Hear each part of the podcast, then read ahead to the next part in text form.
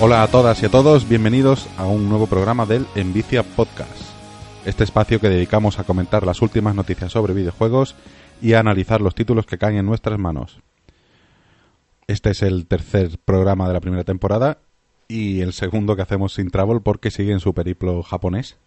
Ya nos consta que está bien de salud. Está liado con noodles. está dándole a los noodles y a los okonomiyakis ahí a tope. Oh my god. Eh, y bueno, tenemos aquí a Rodor, ¿qué tal? Buenas tardes. Eh, bueno, pues eh, en este momento, a ver, un segundito que vea el mapa. No, no me oriento.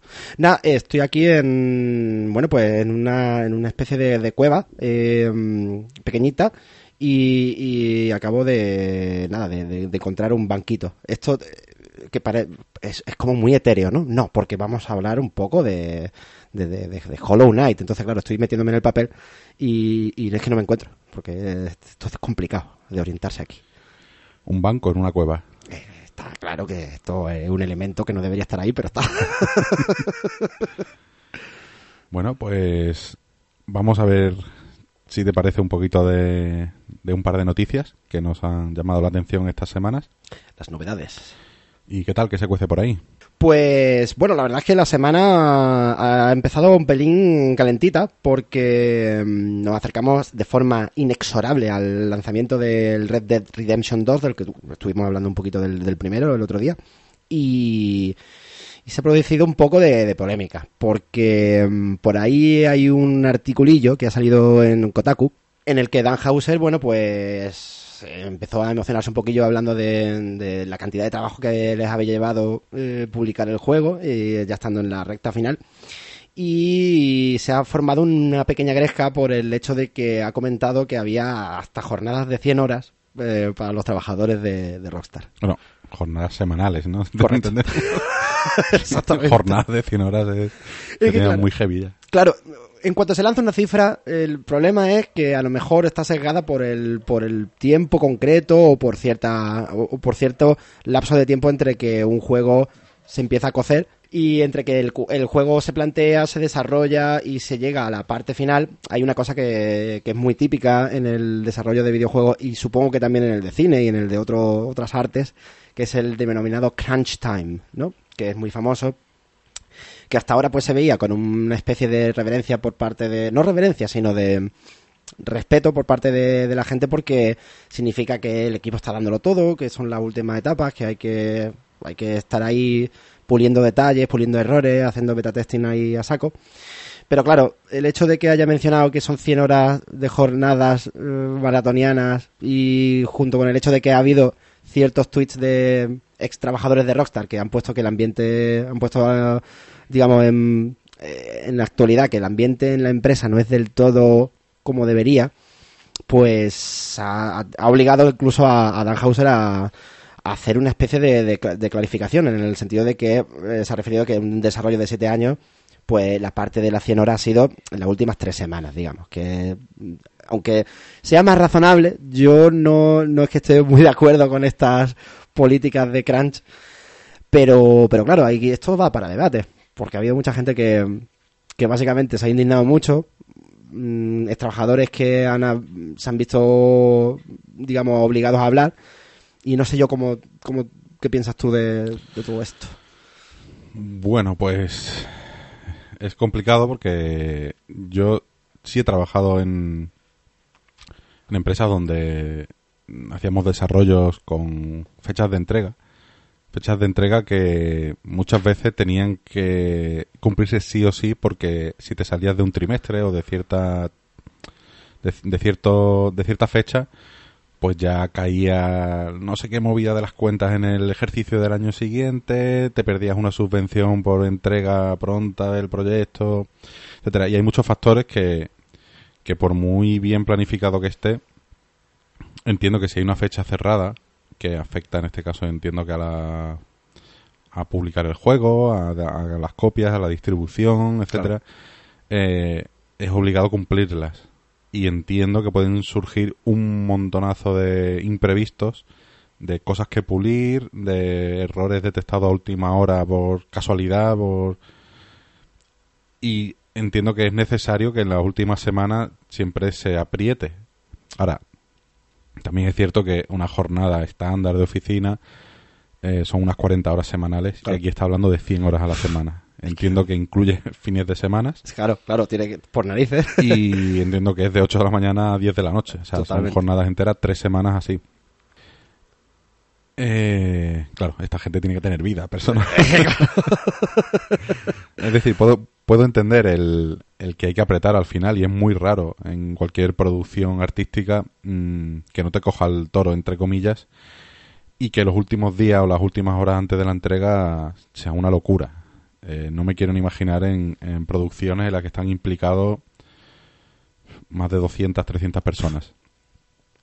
Eh, evidentemente todo se fasea y sí es verdad que en el que por ejemplo la producción de cine eh, bueno tenemos a los productores a los que planifican la producción eh, los que tienen que cuadrar que cada especialista de, de, maquillaje de actores de dobles de especialistas de efectos de mm, cámaras estén en el set adecuado en el momento adecuado para optimizar los costes y hay una serie de de planificación que en fin está muy integrada y ya llevan muchísimos años produciendo películas. Y pero en el videojuego me da que puede ser un poco más complicado esta planificación debido a que puede haber errores que hacen que el producto final no sea vendible o sea puedes Claro. encontrarte con un bug porque no no si es que el usuario está dado de alta en la PlayStation con ciertos parámetros y hace este tal, no puedes jugar, no se guarda la partida, se te pierde la partida cuando aceptas la historia.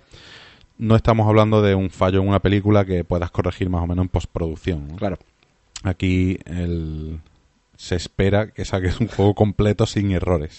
Claro, además, eso va en cascada, porque claro, casi todos los juegos a día de hoy tienen un parche del día cero, ¿no? Que lo llaman, que es el... Yo recuerdo el... Creo que fue el Prey en su momento. El Prey en su momento tenía un parche de, de, de 8 gigas o una cosa así, es por visto de los pocos. Pero claro, esto... En el, el, el tema de los bugs, la- los errores que surgen en ámbitos, digamos, que no controla el equipo de desarrollo, es casi infinito. Y eso seguramente que eh, gente que nos esté escuchando que trabaja en el sector mm, puede hablar mucho mejor que nosotros de esto. Pero, pero yo creo que una balanza mm, interesante entre el tiempo que se planifica, el tiempo que llega hasta el final eh, de, la, de la fecha de entrega y que hay que echarle un poquito más y, y, y todas estas cosas hacen que, claro, el crunch es casi necesario teniendo en cuenta que va a haber gente que se va a quejar, familias que se van a quedar eh, durante semanas sin poder ver a sus padres, sus madres o, o lo que sea. Y claro, es normal que surjan estas pequeñas pole- polemiquillas. Hombre, yo entiendo que el, si el trabajador está implicado y es recompensado adecuadamente, eh, acorde con el esfuerzo, cualquiera puede apretar un par de semanas, ¿no? También, si llevamos X años apretando a Claro. muerte con el producto y a última hora te piden esto, es normal que te cabrees, ¿no? Y además, y como comenta, las condiciones no eran... eh, no eran las mejores, ¿no? Vaya, por ahí yo he llegado a leer, y esto ya no sé si es una exageración, que había gente que se sentía como si tuviera una pistola en la cabeza. Un poco exagerado. No es que también los dramas que cada uno sufre eh, los puede elevar al infinito. Y, lo- y yo me, me- vamos, hago totalmente me pongo de ejemplo porque yo soy muy dramas. Básicamente eh, muy apretado lo que se llama apretado. Entonces claro pues es normal. Mira, estaba leyendo aquí ahora mismo que el Kingdom Come Deliverance salió con un parche ya de lanzamiento de 23 gigas. Joder, 23 gigas. O sea, pero que, si es el juego que no meterían ahí en el parche. O sea, yo creo que es. No, no, te bajas el juego de nuevo. vaya. claro claro totalmente madre mía Y no sé, lo de Rockstar, pues. El, creo que es más. Ha tenido más repercusión a raíz del comentario este. claro Que en sí mismo. Que haya repercutido en su día de que, de que los trabajadores estaban mal, ¿no? Claro. De hecho, ha- han lanzado así una pequeña. Pero todo esto son. Estos los PR, ¿no? Que, que de repente se, un día a las 4 de la mañana le suena el teléfono. ¡Hay que bloquear esta situación! Entonces, claro, pues han hecho una cosa muy rápida que ha sido. Bueno, si queréis hablar de las condiciones de trabajo, ahí tenéis Twitter. Podéis, podéis tuitear lo que queráis. Por ahí también hay suspicacia. Sí, claro, tuitear bajo supervisión, ¿no? En fin, O sea, esto es polémica. Eh, por lo menos, yo qué sé, apuntarlo para, para no, no para quitarle mérito a, todo el equipo que haya hecho el Red Dead y que seguramente estará muy orgulloso de ello, sino por lo menos por, por traer un poquillo a la palestra el, el, el tema de la explotación laboral, entre comillas, que pueda sufrir un equipo de trabajo. Después está la, la práctica de endosar, si se me permite la palabra, de endosar parte del desarrollo a, a, a subdesarrolladoras que te van llevando, te van adelantando lo de trabajo en paralelo. Claro. Que entiendo que en cualquier caso es una. mm, bueno, no lo sé. No estoy, estoy aquí andando sobre terreno pantanoso. No, no. Pero se me, se me hace que es una mejor práctica que reventar a la gente de tu empresa, Claro. subcontratar a otra, aunque suponga descentralizar el des- un, un desarrollo con todo lo que el trabajo extra que también in- incluye esto, ¿no? El mover los datos y el transmitir el, lo que se quiere, ¿no? lo que se pide lo que se espera. Claro. En fin. Vaya, si mm, sentiros totalmente libres de comentar esto si queréis en, tanto en, lo- en los comentarios del podcast como en la web. Eh, mm, eh, si tenéis cualquier ejemplo o queréis aportar algún dato o simplemente una opinión, pues ahí están los comentarios para, para vosotros. Abiertos totalmente. Y hablando sobre prácticas de empresa, también teníamos ahí un poco dando coletazos la noticia de que Telltale cerró sus puertas. Yes. Eh, la ha cerrado como a, a dos tiempos, Sí. porque primero echó al, al grueso de la plantilla, dejando solo a, a 25 empleados. Y un par de semanas después vinieron a decir que esos 25 a la calle. A la- Totalmente. Eh, la noticia saltó el. Creo que fue el pasado. eh, día 22 de septiembre. Vaya, casi, casi que hace un mes. Un poquito menos de un mes. Y, y sobre todo lo que se preguntaba mucha gente que iba a pasar con The Walking Dead. Porque, claro, quedaba un episodio.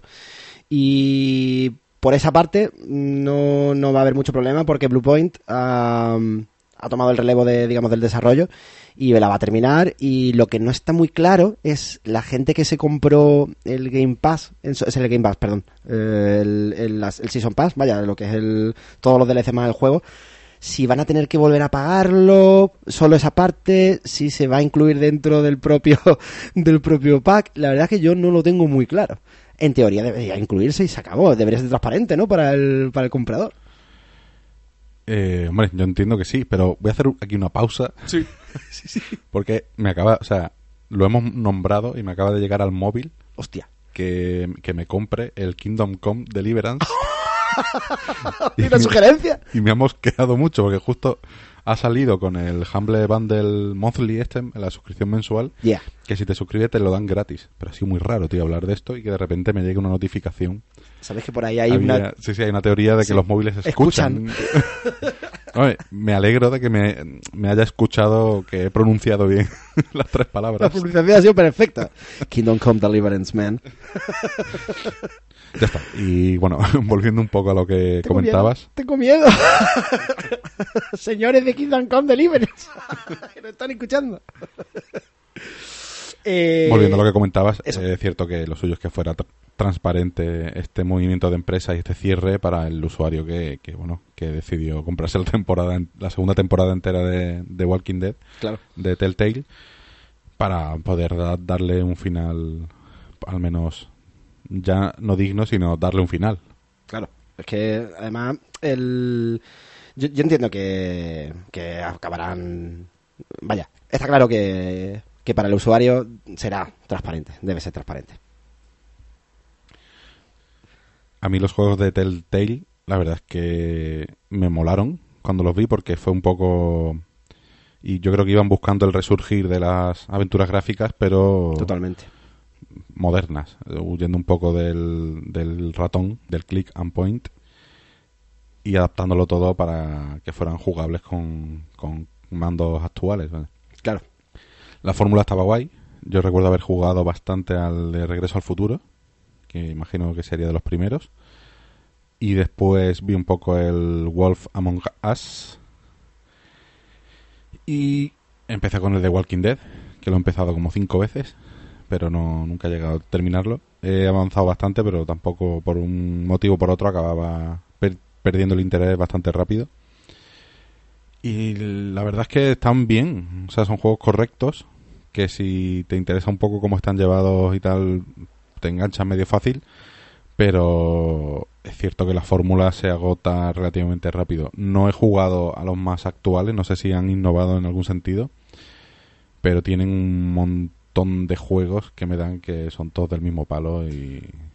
Yo, vaya, yo he visto eh, The Wolf Among Us porque en su momento me llamó la atención porque está basado en un cómic francés europeo que está bastante está bastante guay y la estética es básicamente la del cómic también me hizo gracia el Regreso al Futuro aunque no llegué a pillarlo y, cuando salió el tema del Minecraft ¿te acuerdas de, uf, del, del Adventure Game? yo es que dije, tío, hasta aquí también, también vamos a hacer una aventura gráfica de Minecraft teniendo en cuenta que es que no tiene lore. O sea, básicamente la, la gracia era esa. Pues no sé, me, empezó a, serme un pelín repetitivo. Siendo incluso la peña que ha hecho un juego de Batman bastante decente. Que es el. Vaya, el Batman de Telltale. Que tiene tres episodios y creo que son tres, tres buenos episodios. Yo con lo de Telltale eh, lo asemejo mucho a los Lego, ¿no? Que es misma fórmula con distintos skins, ¿vale? Distintas historias, disti- distintos personajes, distintos desarrollos, pero al final se, son juegos que se dividen en casi en tres fases, en, en diálogos con varias varias posibilidades de contestar un hacia un, una respuesta u otra. Eh, lo típico de puede ser más agresivo, puede ser más amable con los personajes. Hay pequeñas secuencias de acción que normalmente funcionan con Quick Time Events.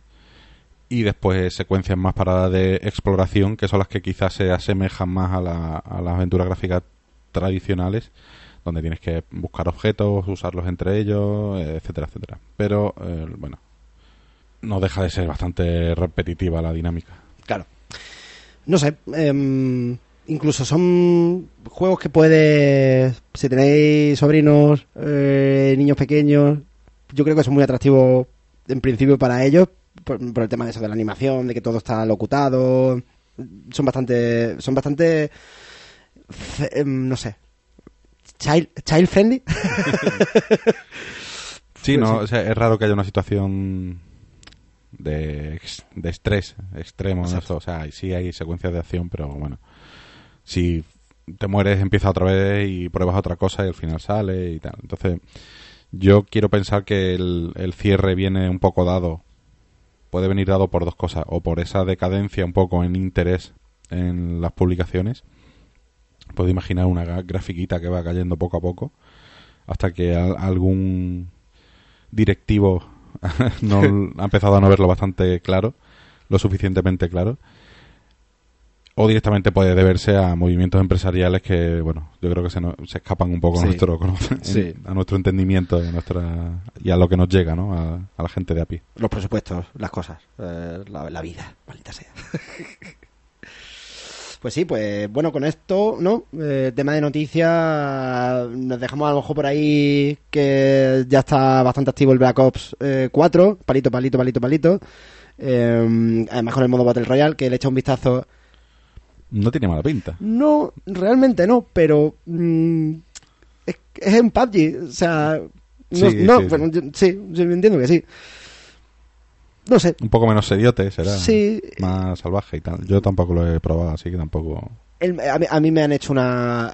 a- Yo creo que es un sacrilegio hacer una isla que se llame Nuketown, tío. ese mapa era. Es que ese mapa es muy mítico para mí, entonces. No sé, es como casualizarlo, convertirlo en moda. Yo es que estoy un poco. No, no sé, no, no, no voy a decir esto. No, no estoy en contra de los Battle Royale. No del todo. Yo estoy, yo estoy ahí a tope con el, con el PUBG, tío, de, Claro, desde claro. siempre. Por eso no. Y mira que yo el, el PUBG lo, vale, lo pillé en pre, en pre-alfa, que estaba fatal. Fatal, fatal. Y, y me gustó, lo que pasa es que no sé, no sé, no sé qué me ha pasado últimamente. Estoy yo ahí un poco recu recu. Bueno, y hasta aquí las notis. El... Vamos a permitirnos llevar un poco esta dinámica. Evidentemente no podemos abarcar todas las noticias que salen en dos semanas en el mundo de los videojuegos, que son muchísimas.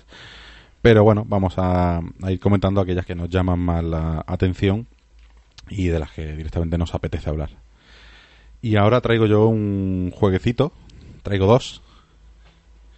Traigo el celeste y del que hablaremos luego, el Severed o Severed, que realmente no sé cómo se pronunciaría en inglés. En teoría, como es algo que se... O sea, se- severed... Severed... Severed... Severed. severed es como cortado. No, yo, no, si es así se, se acentúa la primera, ¿no? Severed. Severed, ¿no? Sí. Sí. El concepto en sí es que de algo que está separado. Sí, Sí, ¿no? que se De- desgarra, que se corta, que se... Exacto. Que se amputa, si Es- quieres. exactamente, exactamente. El, bueno, ese lo vamos a ver después. Y ahora vamos con el Celeste. Qué bonito es el celeste, madre mía. Yo lo quiero. Celeste es un juego que ha salido este mismo año por Matt Makes Games, que directamente el nombre de la empresa es el Matt hace jueguicos. Matt Make Games. Evidentemente el diseñador y el fundador, entiendo, de la empresa es Matt Thorson y el programador eh, Noel Berry. Son los creadores del Towerfall Ascension. No sé decir Ascension, me acabo de dar cuenta. No pasa nada. no pasa nada. Yo no, mira, fíjate, yo no, ni lo he repetido. o sea que- Y bueno, es un juego en 2D, pixel art. Eh, en principio, creo que originalmente estaba pensado para el competitivo o el cooperativo. Me recuerda un poco a la dinámica de juegos clásicos como el Snow Bros. de arcade. Oh, qué grande. En la cuestión de que eh, jugamos solo con otro jugador o hasta cuatro y vamos o bien subiendo por unas torres venciendo a los enemigos que nos van saliendo en oleadas o bien jugamos a, a- a matarnos entre nosotros Oh, que yes. es quizás la parte más divertida del juego. El juego eh, no es un no es un juego muy grande que es un gran juego pero es medianamente pequeño. Es decir no es muy largo y tal pero está muy bien cuidado. Las animaciones estoy hablando del Towerfall ¿vale? Ya. las animaciones estaban muy bien, la dinámica tenías un- todos van con arcos y flechas y si disparas la flecha tienes que ir a buscarla porque solo tienes tres flechas como máximo y, y da una dinámica muy guay de en el momento en el, en el que te quedas sin flechas y tu enemigo tiene unas pocas y huyes de él como un desesperado para encontrar la flecha y hace un juego muy dinámico y para el competitivo la verdad que está muy divertido. Pues bien, esta, estos dos individuos se, se plantaron en una Game Jam. Eso, eso- las Game Jam son el. No sé, eh, es como. La panacea de, de- de ahí sale El muchísimas hervidero, el hervidero de ideas para juegos. Es increíble, es increíble. Además, la- la- las reglas son especialmente de, restri- no restrictivas, me refiero, que son eh, muy desafiantes para alguien que quiera hacer un juego de... Es que tienes que hacer un juego de la nada, básicamente, ¿no? Basado en un tema. Claro, el, el que pongan límites el también te hace que te encauce más la creatividad hacia, hacia, hacia una dirección y no divagues y no, o sea, te centres en lo que en el tema que se trata, en las limitaciones que te ponen, porque si no aquello cada uno haría lo que le diera la gana y no funcionaría bien, entiendo. Claro. Pues bien, el, estos dos individuos en una Game Jam en cuatro días hicieron el prototipo de Celeste, que es el que está hecho en Pico 8 o Pico 8. Que ahora voy a hacer un voy a abrir un pequeño paréntesis para explicar qué es eh, Pico 8 o Pico 8. Vale, imaginaros que estamos en la época de la Master System, de la Mega Drive y se, eh, alguien saca una consola nueva. Esta consola tiene unas características muy particulares. Es decir, el- exclusivamente la consola trabaja a una resolución de 128 por 128 píxeles a 16 colores máximo. Es decir, estamos el, y, y los cartuchos de esa consola eh, podían tener una capacidad máxima de 32K. Yo quiero entender que la Game Jam iba sobre desar- desarrollar juegos en- para Pico 8, ¿vale? El Pico 8, esta consola actualmente es una consola virtual, no existe físicamente y y a la vez y no solo te permite jugar, sino te permite desarrollar. Es como un, un kit de, de- de desarrollo Un más kit. consola. Eso es, un kit de desarrollo para, para, sí, para sí mismo. Entonces, el- la propia plataforma está pensada para crear y compartir pequeños juegos. Incorpora un editor de código, eh, que el- creo que es el Lua, que desconozco ese lenguaje. Yo no lo. Eh, tiene un editor de música, de sonidos, de sprites y también de mapas. está un tanto limitado a, qué tipo de juego puedes hacer, evidentemente por el propio tamaño de 128 por 128 píxeles, la paleta de colores eh, y el propio tamaño máximo de 32K que tiene el cartucho, no te permite hacer juegos que pesen más. Entonces, en este entorno, el Matt Thorson y Noel Berry se hicieron el primer Celeste, que es un juego que tenía un montón de niveles, estaba muy bien aprovechado y estaba muy fino el, lo que es el control. Es, es un juego de plataformas O sea, plataformeo ahí a saco. que él, si se quiere comparar con algo, en principio el- se puede comparar con el Super Meat Boy. Pero, eh, bueno, que me voy un poco de lo que es el, el- el hilo. El- ellos desarrollaron este prototipo para, eh, para la Game Jam. Tuvo mucha repercusión, pues está muy bien finalizado, muy bien cerrado y viendo que tuvo muy buen feedback se lanzaron a hacer el- la versión 2.0 del, de- del propio Celeste ¿vale? que es el juego que hoy conocemos como Celeste y que es el que está a la venta y el que todo, todo el mundo puede ver el Celeste sigue siendo el mismo juego de plataformas pero muchísimo más grande en todos los sentidos aquí ya no hay tienen limitación de, de cartucho ni de resolución ni de ni de paleta de colores ni de nada entonces llevando la dinámica del prototipo a un juego completo eh, la verdad es que es un juego para mí mm, casi juego perfecto, Perfecto. de, pl- de plataforma actual Yeah. El juego va sobre Madeleine, que es una chica que llega a una montaña con la intención de escalar esa montaña. Por, el, por el camino se irá encontrando con varios personajes con los que establecerá conversaciones y los irá conociendo poco a poco. Los diálogos son cortitos, están muy bien pensados, son justos para respirar entre nivel y nivel y, y para mí son casi el 60-50 eh, el 50% del juego son los personajes y la historia y el otro 50 es el propio la propia mecánica de juego de plataformas Yes. el, y las dos las dos partes están son brillantes para, para mi gusto. Yo, yo no he tenido la oportunidad de jugarlo, pero he visto, he visto cosillas. Y el tema del diálogo entre personajes es más bien tipo Mario o como, es decir, es una frase que te suelta el o el vendedor de una tienda o, el, o un personaje que te encuentra o Son, creo que son cinco personajes que te los van encontrando recurrentemente entre, entre niveles y hay un poco de todo. Son algunos, son diálogos más, quizá no más tontos, pero sí más, leves, ¿no? Banales o banales, sí, o sea, circunstanciales. Algunos diálogos sí son más banales o tal, pero y mu- muchos son muy de reflexionar y el juego en sí es muy de dar saltos, pero también es muy de reflexionar y de entender qué está pasando ahí.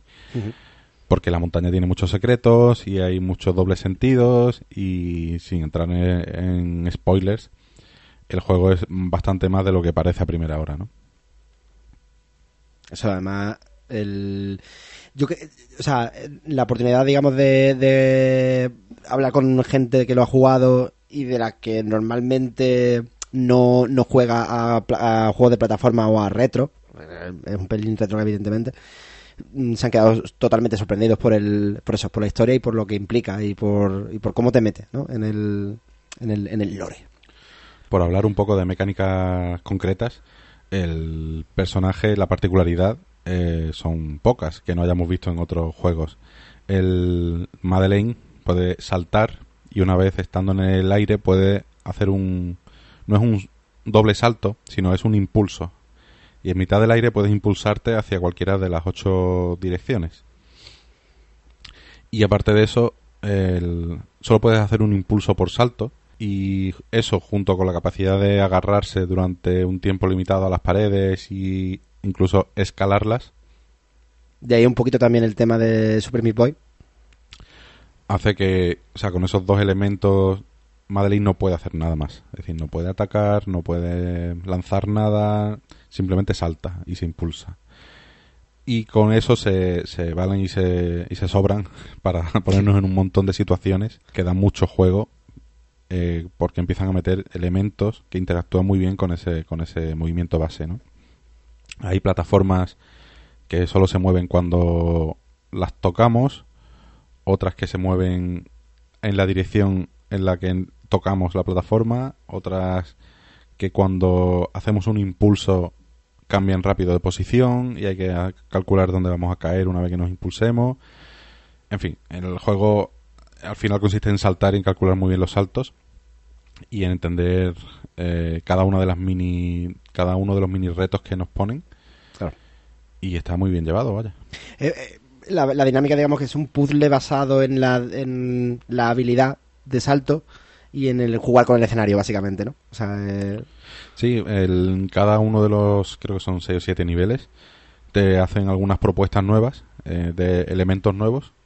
Siempre los primeros niveles son facilitos para que vayas cogiendo el rollo de cada cuál es la particularidad de cada nivel y empiezan a exprimir eso hasta llevarlo a los últimos compases de cada nivel es a llevarlo a, niveles mm, que no rozan la desesperación, pero casi.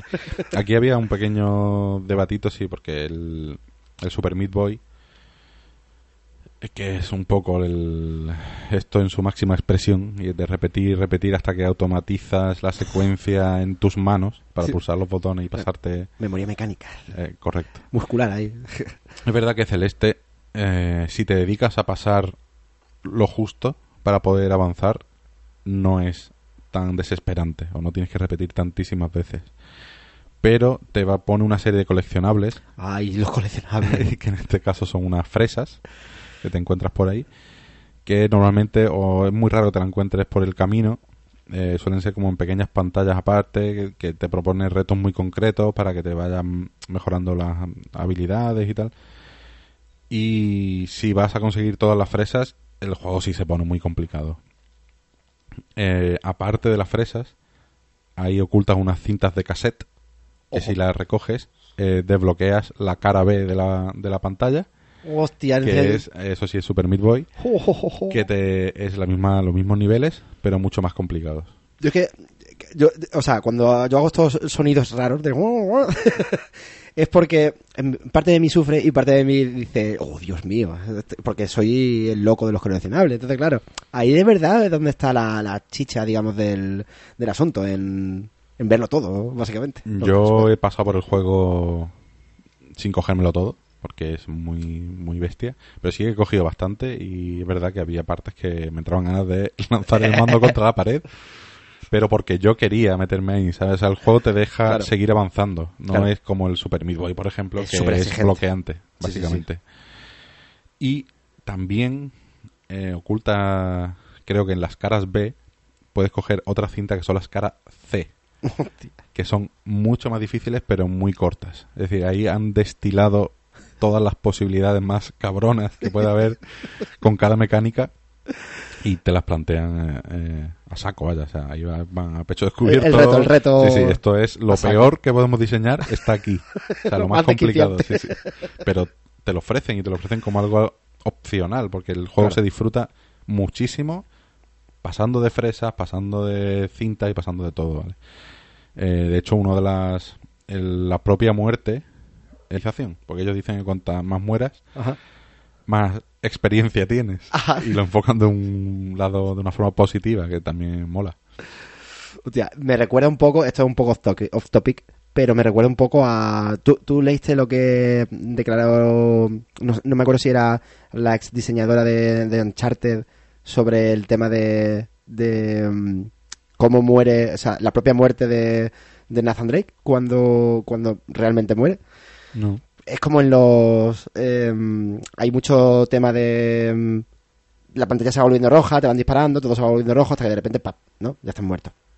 Y, ella comentaba que hay que mirar la muerte, pues me la recuerdo por eso, porque también tienes un tríngulis, porque realmente no es que te estén dando tiros y tiros y tiros hasta que caes, sino que se te acaba la suerte. El, rojo es la suerte, que se te está acabando. Entonces, el, último, el único tiro que te da es el que te mata, evidentemente. Pues me ha recordado ese jueguecillo con, la, con el tema de cuando, cuando piñas, básicamente, que es más experiencia para ti. Mola. bastante. El- me llamó mucho la atención gráficamente el celeste, porque si buscáis cualquier pantallazo vais a ver un pixel art muy muy parecido al del Towerfall. Pero cuando entras, el menú de selección de nivel es en 3D Hostia. Y los retratos de los personajes mientras hablan son ilustraciones tradicionales verdad y después el juego es pixel art. Y eh, han hecho una mezcla ahí muy rara de diseño, pero que encaja muy bien. Eh, me sorprendió bastante. Y yo creo que le sienta muy muy bien a- a- al- al tono que tiene el juego en general. El, también hay un easter egg dentro del juego, que tampoco es spoiler porque no pasa nada. O sea, sería spoiler si, te- si os contara cómo, cómo hacerlo. Pero dentro del juego está la versión de Pico 8 original. que, puede- vale. que puedes jugarlo de dentro del juego, tienes que encontrarlo. Tienes que saber cómo, cómo dar con él. Pero es un detalle que también está bastante gracioso. Un segundillo que Kingdom Come vuelve a decirnos que lo. Qué guay. El... Así que el celeste está bien, puedes jugarlo a muchos niveles de dificultad, eh, sabiendo tú, siendo tú el mismo, tú sabrás dónde te metes, ¿no? Hasta dónde quieres currarte esto y hasta dónde te quieres liar.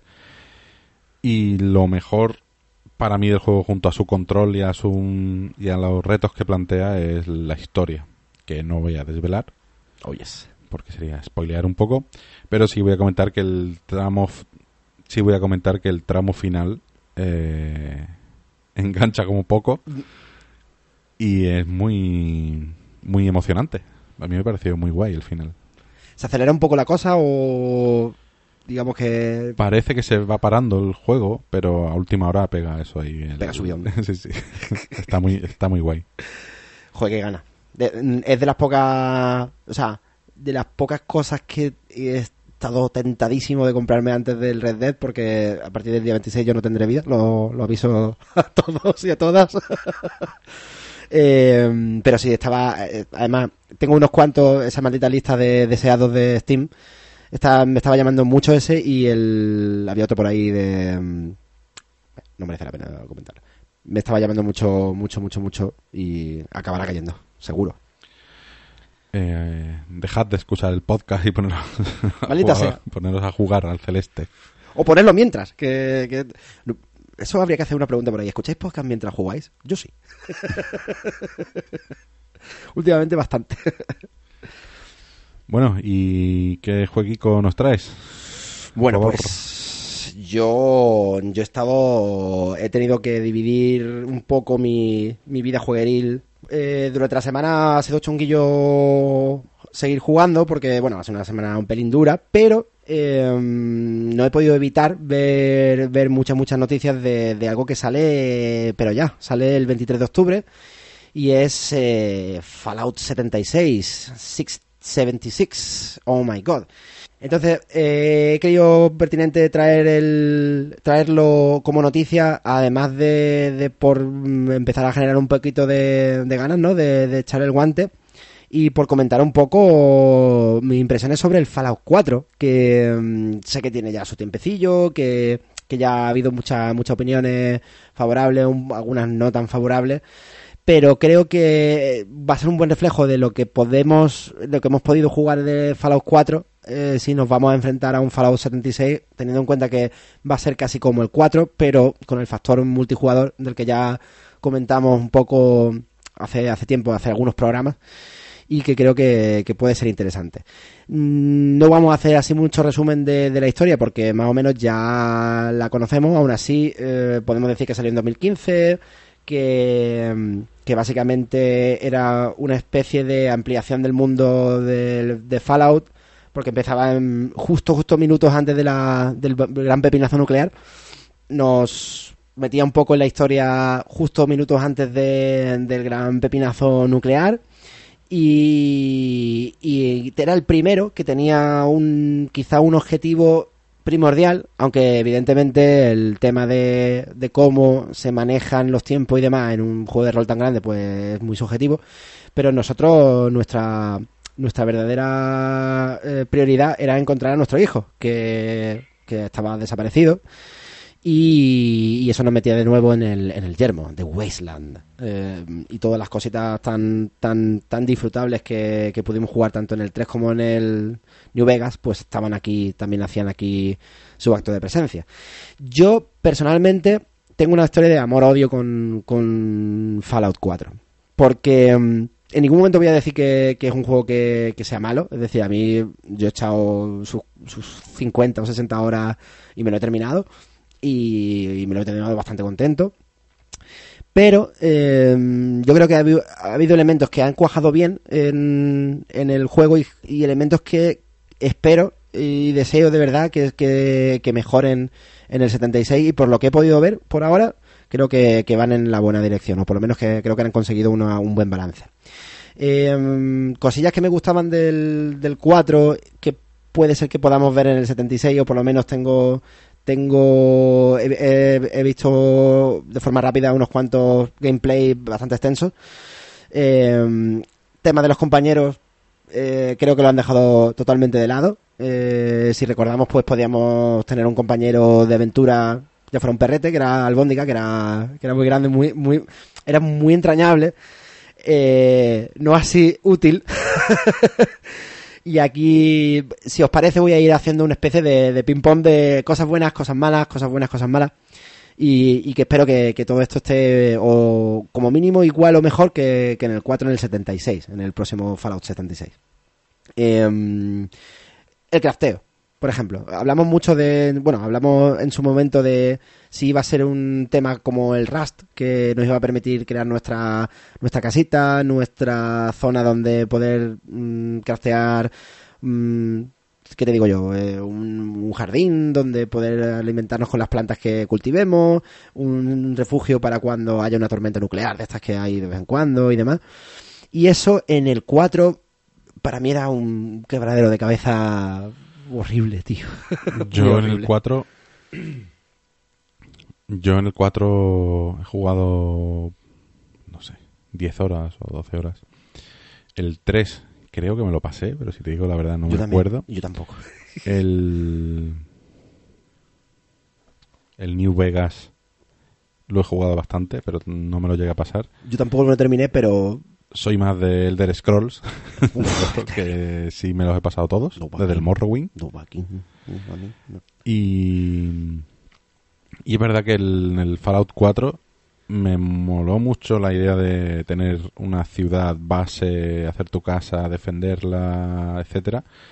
Eh, sí pensé que iba a ser una base única, después ya vi que podías hacer bastantes bases a lo largo del mapa y se difumina un poco o se repite, un- no sé si se pondrá la cosa repetitiva. Y es verdad que la asignación de tareas, eh, tú encárgate de este huerto, tú Bueno, encárgate de tal, el- la construcción, me moló la recogida de, de recursos. Si te vas a un árbol, pues consigues madera, hay por ahí escombros de las casas y tienes metal y piedra. Todo, todo es coger. El, está bastante, tiene bastante sentido y está guay y no te dice cosas como ya llevas demasiada piedra, tienes que dejarla en un baúl. O sea, aquí se agradece que a nivel de, de construcción no te limite el inventario, que sí te limita el inventario para llevar armas y armaduras y otro tipo de objetos, Claro, pero para construir ahí lo liberan, que se agradece bastante la chatarra. pero el, creo que no está bien llevado en lo que es el tutorial. Es decir, el, ya sea un tutorial explícito o que, que hay tutorial explícito de cómo, cómo manejarte, usar objetos y tal, pero no hay uno ni explícito ni implícito que te guíe sobre cómo construir tu primera casa. Coge esto aquí, llévalo aquí. Se puede hacer de muchas formas, no, no solo con carteles que te hagan cartelitos con pulsa la Mm. tecla F, pero sí te lo podrían decir de alguna forma. Los personajes te podrían llevar obligatoriamente por un primer tramo que te obliga a construir y te explique cómo construir, cómo se recogen recursos. Claro, muy O básico. sea, esa, esa información creo que está toda en pantalla, pero está muy, creo que está muy mal puesta, es muy mal lanzada, eh, es muy confuso. Yo me empecé a hacer mi primera casa, no sabía dónde empezar a hacerla. Después vi que podía echar una casa abajo sí, sí, sí. y, usar el, y usar el llano que se queda para empezar a hacer ahí la mía. Sí. Había las paredes, empecé a construir paredes que no eran, intentaba poner una puerta en una pared que no es para puertas, porque las paredes para puertas son distintas, pero el- la miniatura no se entiende bien. No, Ni el menú, el menú el es menú horrible. es muy fangoso. El, después está ya como te metas a poner cosas con electricidad, los Bueno, los generadores, cables, a tirar eh, cables, tienes que poner mía. hasta el enganche de los cables. El, a, a mí aquello me pareció ex- excesivo total. Después me dio un poco de pena cuando vi el mismo sistema en el No Man's Sky. Buah, es que es igual, ¿no? Ya- igual, el menú es igual, la forma de poner, de cómo se ven los objetos colocados en el igual. escenario antes de montarlos. Eso es calcado, vaya, no me extraña que, coge- que hayan cogido o lo, que, le- que le comprasen el mini motor Claro. de, de crafting y de construcción, Claro, lo que pasa es que era clavado, vaya. Claro, pero en el, en el, en el No Man's Sky he construido poco, pero me pasa como en el Subnautica. Yo en el Subnautica, por ejemplo, ya que estamos hablando de crafting, yo sé que para hacer el sala multiuso tengo que hacer antes una base en el suelo. Para, uy, tengo que hacer una base antes en el suelo para poder ponerlo encima. En el Fallout es que lo puedes hacer en mitad de la, de la nada. no O te, sea, no, no te, te, te- te guían muy mal. Claro, totalmente. Eso es el tutorial, es más bien esa y te parte. tiras como dos horas probando, ensayo-error, levantas una cosa, después la quitas porque la- lo has hecho mal, puesto las paredes de dentro hacia afuera y la de fuera hacia adentro, hay ciertas cosas que no... Y dice, bueno, llevo aquí tres horas para hacer una casa en un de estos, ¿sabes? En un... En un en una base que, que, que puedo hacer una base en otro lado también y que aquí había una historia que ya ni me acuerdo de qué iba Sí, sí, sí. Un momento, yo no tenía que rescatar a mi hijo. Sí, sí. Da igual, voy a poner otra pared. Da igual, voy a ponerme aquí a, a picar uno- una casa, para echarla abajo. Entonces, el- lo de la construcción me gusta mucho como concepto, pero en el mundo Fallout sí lo echaba muy en falta en el Fallout 3, donde podías decorar una casa que ya estaba construida y tal, pero tenías poco, poco que hacer. Pero creo que está muy mal planteado. Claro, ¿te acuerdas en el Skyrim de... Había un DLC, que era el Homestead? En ese stat, aunque es tiene sus reglas de construir, o sea, hacer el plano primero en una mesa, después construir tal, creo que está mucho mejor llevado y que, vale. y que no, aparte de dar 20 viajes a por madera, Claro. tenía otra, tenía poco más y construía una casa bien y sabías cómo, cómo iba el tema y tal. Ya. Aparte, mm, me acuerdo además que había una forma de hacerla más como más rimbombante la casa porque le, se la pedías al rey y el, y el, la- el ayudante del rey decía, ya tienes, eh, hemos construido un salón para ti, tal y cual. Y bueno, no podía hacerlo pared a pared, pero tenía sentido, tenía un poco más de sentido. Eh, junto con el crafteo, el tema de los pobladores, ¿no? De los settlers, ¿no? De la gente que te ayuda a recoger recursos, ahí directamente no había ningún tutorial tampoco. Yo me acuerdo de haber descubierto casi a las 12 horas que podía coger a uno de los de, los- de las personas que están eh, a tu alrededor y podías asignarlas. Mira, recoge esto, venga, recoge hierba. Pero claro, para asignarlo tampoco sabes exactamente si el tío que eh, eh, pasas al lado ya lo tienes asignado o no. Era un caos. Era un caos completo. Además, lo de la- del sistema este de están felices, no están muy felices, eh, le falta comida, le hacen falta camas. ¿Dónde construyo camas? No lo sé porque no puedo construir. Uf, es que eso era. yo- para mí, que eso esto- estaba metido ahí con calzador.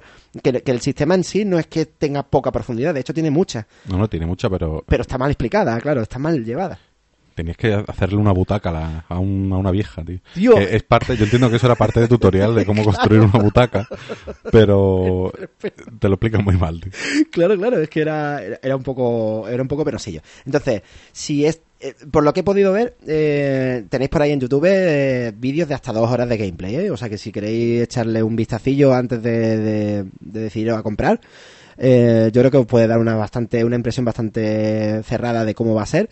Yo creo que ha mejorado bastante, mm, por lo menos lo que he visto tiene el ya solo el, el HUD de, o sea, el, el menú en pantalla está bastante mejor hecho y bastante más completito y se nota que se le ha echado un poquito más de tiempo, que no ha, no ha sido una cosa de última hora y yo creo que eso nos va, va a dar bastante juego.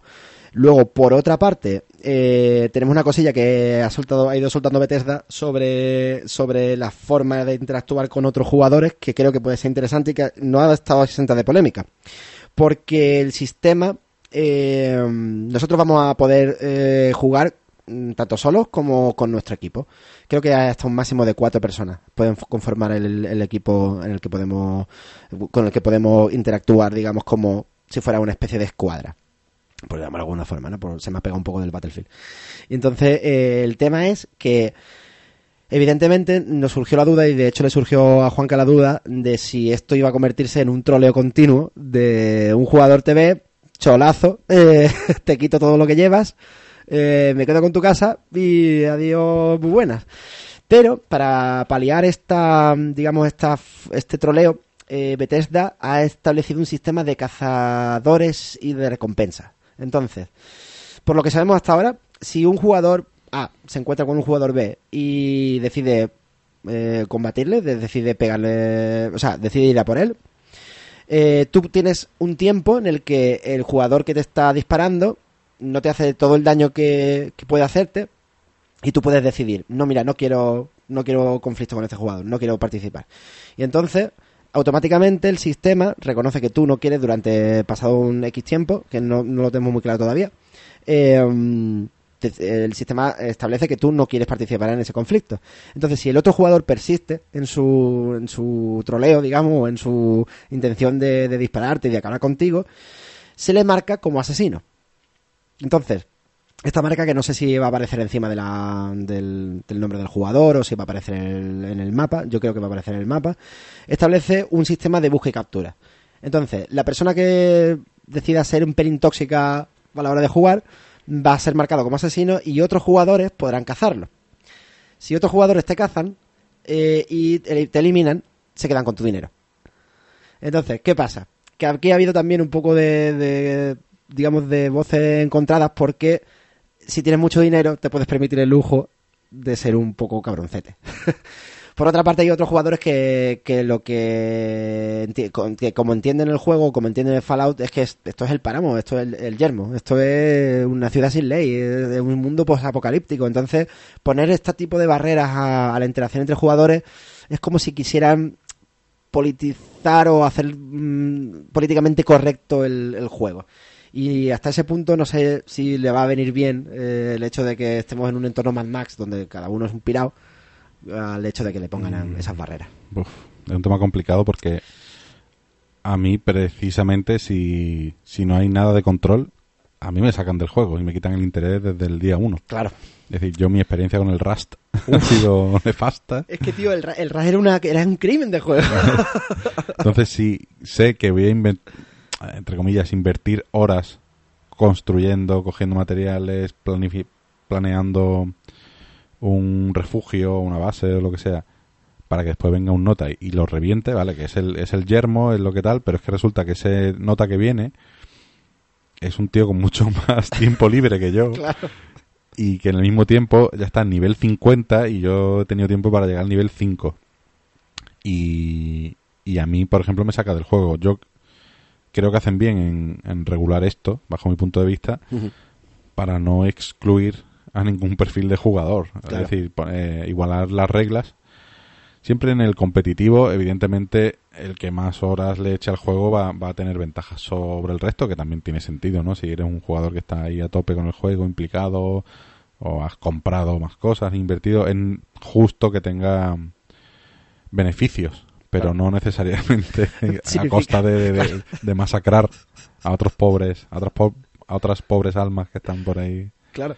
vagando. Claro, además, eh, este estatus de asesino y eso de la búsqueda y la, eh, de la caza y captura de- del jugador troll, digamos, eh, aparte de que la recompensa va a salir de tu dinero, eh, puede pasar que, como tú tienes muchas pelas y, venga, voy, a, voy a trolear un poquito por aquí, voy a, voy a empezar a, a eliminar a gente el juego, el, el juego también lo, lo, lo analiza y si tu actitud es tóxica, lo que hace es que tus armas empiezan a tener, a dejar de tener el daño que tienen y empiezan a disminuir hasta que prácticamente son inservibles.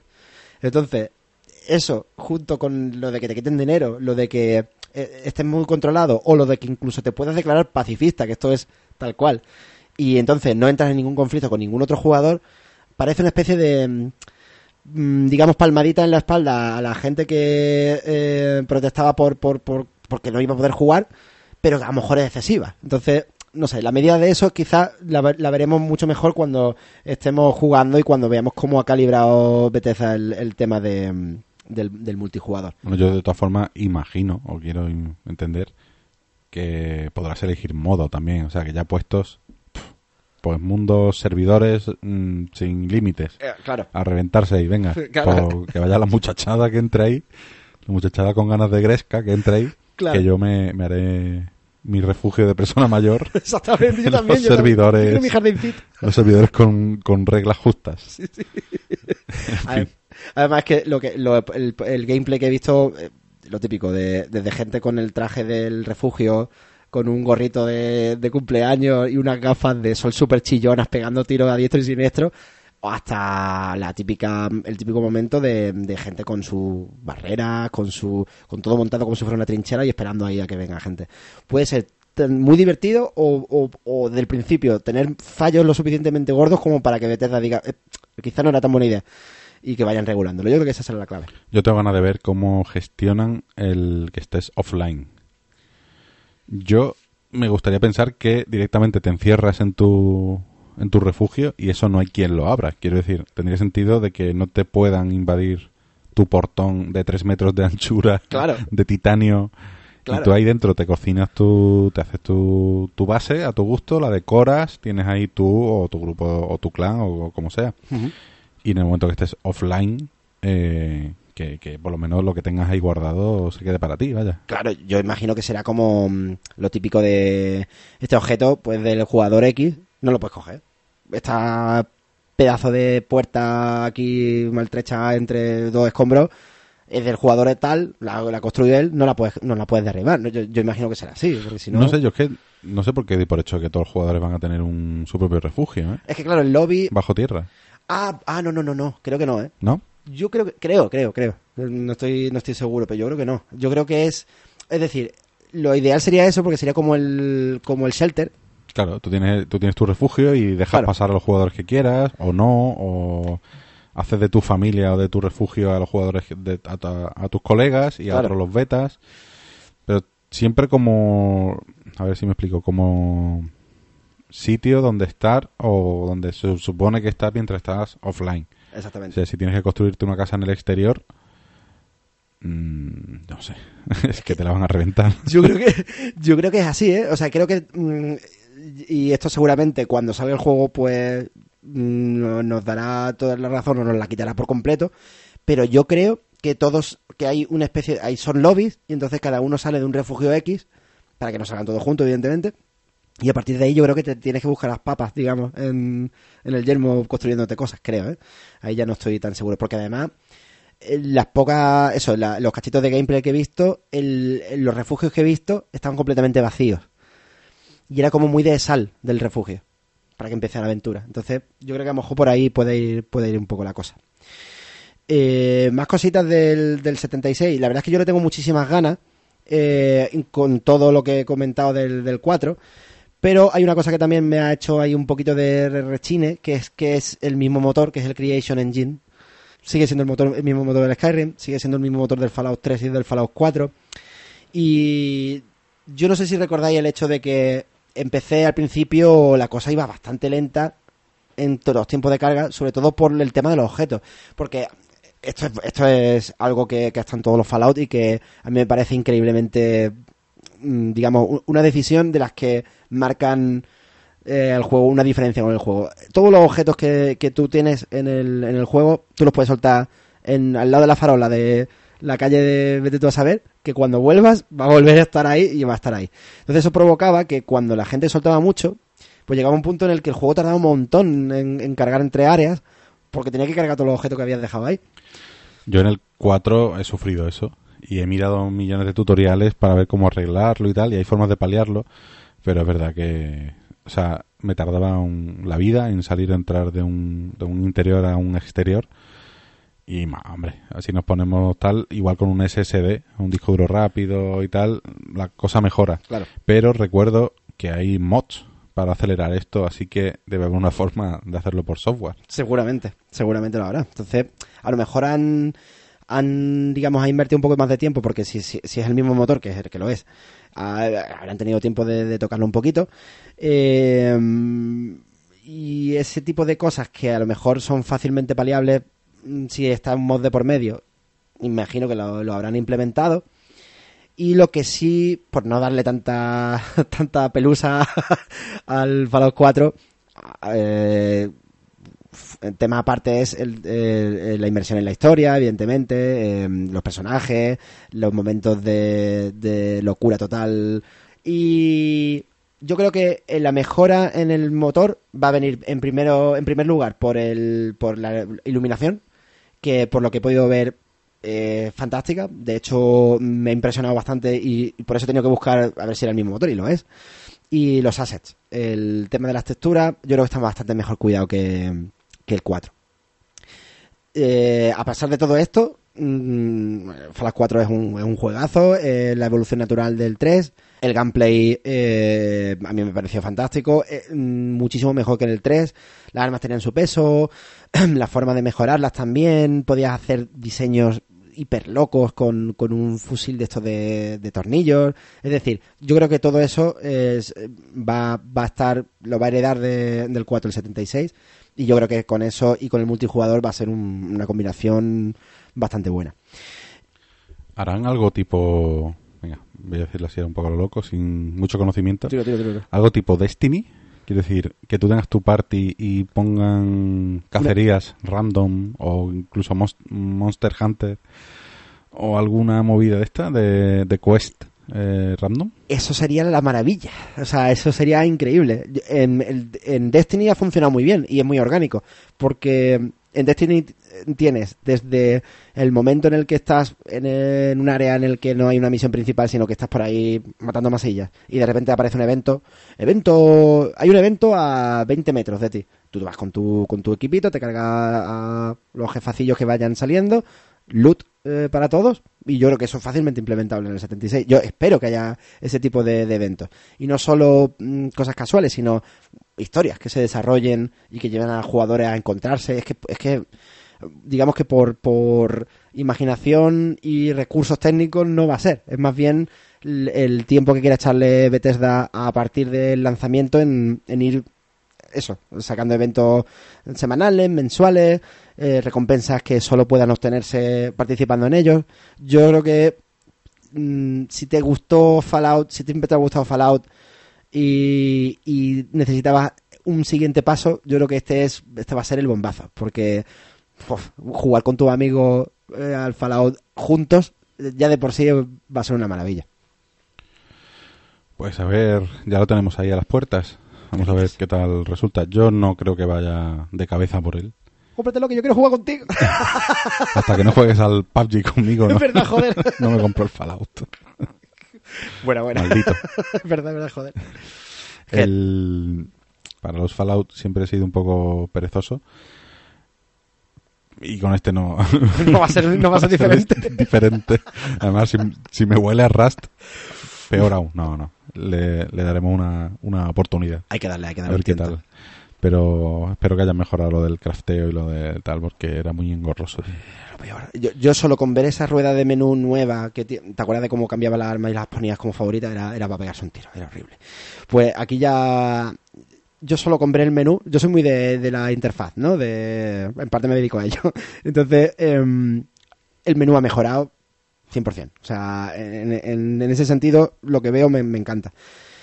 A ver si a partir de ahí, pues ya tenemos un poquito más de, de coherencia en, en la estructura. También te digo que la coñita del Fallout con el Pip-Boy, con, el, con la muñequera, está muy guay como tal, pero un coñazo. de usabilidad es un coñazo. Es un coñazo todo, pues aquí está absoluto, otra vez. tío, absoluto. Sí, lo que pasa es que aquí es un pelín más grande, creo yo, ¿eh? Incluso le podías, ¿te acuerdas que...? Más trasto todavía, Sí, es un pedazo de trasto enorme. Yo est- estuve... más, engorroso. Estuve buscando, pero de- yo imagino que ahora alguien que me, nos está escuchando dirá, pero tío, si estaba ahí. Pero un mod que me dejase hacer lo que en el Skyrim me dejaba el, eh, ese mod, mm, que no me acuerdo exactamente cómo se llamaba, pero que te permitía poner el menú, El menú pecero. el pecero. menú pecero. El menú pecero. Exactamente. Correcto. Yo, yo es que creo que el Skyrim no, yo no lo hubiera podido jugar entero sin ese, sin ese mod. Porque era horrible el, el Pues yo sí lo he jugado, ¿eh? Hostia, Pasa que pasaba el inventario, usaba siempre lo mismo. claro.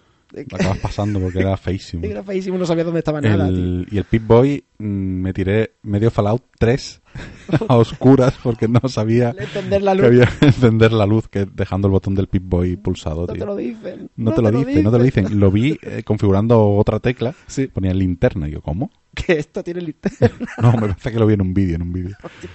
Pero vaya, horrible, horrible. En las cuevas ahí, los cangrejos ahí atacándome en la oscuridad, tío. Digo, esto, esto demonios? no... En fin. Y mira que tiene cosas tan chorras como que puedas cambiar el color al- a la interfaz del, del Pip-Boy. Joder, pues déjame ponerla más grande, maldita sea. Pues sí, estas cosillas las tiene. Y, y nada, vamos con el siguiente juego, que, el- que lo traigo yo.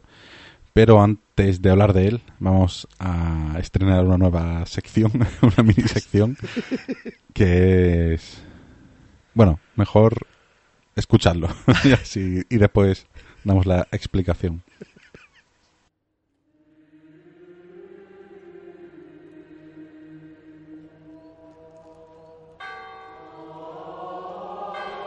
Pasad, pasad, sentaos porque os voy a hablar sobre uno de estos términos que muchos de vosotros no sabéis, pero que seguramente manejaréis día a día. Por favor, no hagáis tanto ruido. Voy a hablaros sobre el término Metroidvania. Vamos a ver. Un Metroidvania es un juego ambientado en un gran mundo conectado que el jugador puede explorar. Sin embargo, el acceso a parte del mundo se limita por puertas u otros mecanismos que solo se abrirán después de que el jugador haya adquirido unos artículos especiales, herramientas, armas o habilidades en el juego.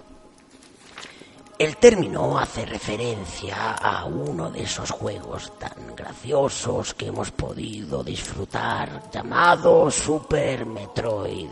Bueno, yo es que jugaba a la Super Nintendo, junto con otro de esos juegos tan míticos a los que todos hemos jugado, que es el Castlevania. De ahí estas dos palabras juntas. Repetidla conmigo. Metroidvania, exactamente. Adquiriendo estas mejoras, el jugador podrá derrotar a los enemigos más difíciles y localizar atajos y secretos. A veces para conseguir esos beneficios es necesario que el jugador vuelva a partes exploradas anteriormente. Y ahora que ya sabéis un poco más sobre esto de los videojuegos, por favor retiraros en silencio y cerradme la puerta que me está entrando frío en las canillas. Hasta pronto, alumnos, y no olvidéis estas sabias lecciones. Os harán más feliz la vida y a mí también.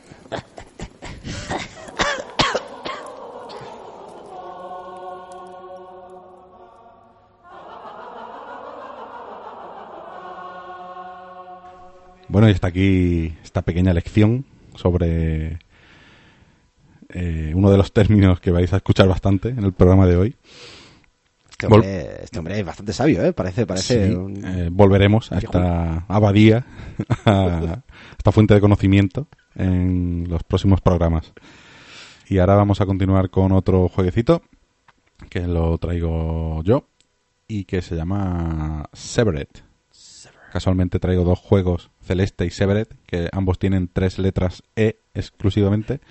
Casual- casu- eh, casualidades chorras, pero así ha sido. inquietante. Inquietante, la letra E, inquietante. E de envicia, eh, to- todo es una estrategia para que... ¿Hablas de envicia.com? ¿Hablas de envicia podcast? Correcto. Pues bien, eh, Severed es un juego del 2016 que salió inicialmente para PS Vita, aunque después se, se portó a Nintendo 3DS y Wii U.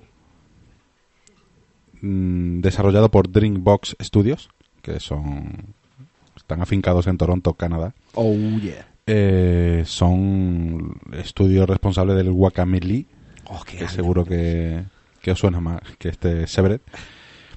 Y tiene, bueno, tienen cinco o seis juegos.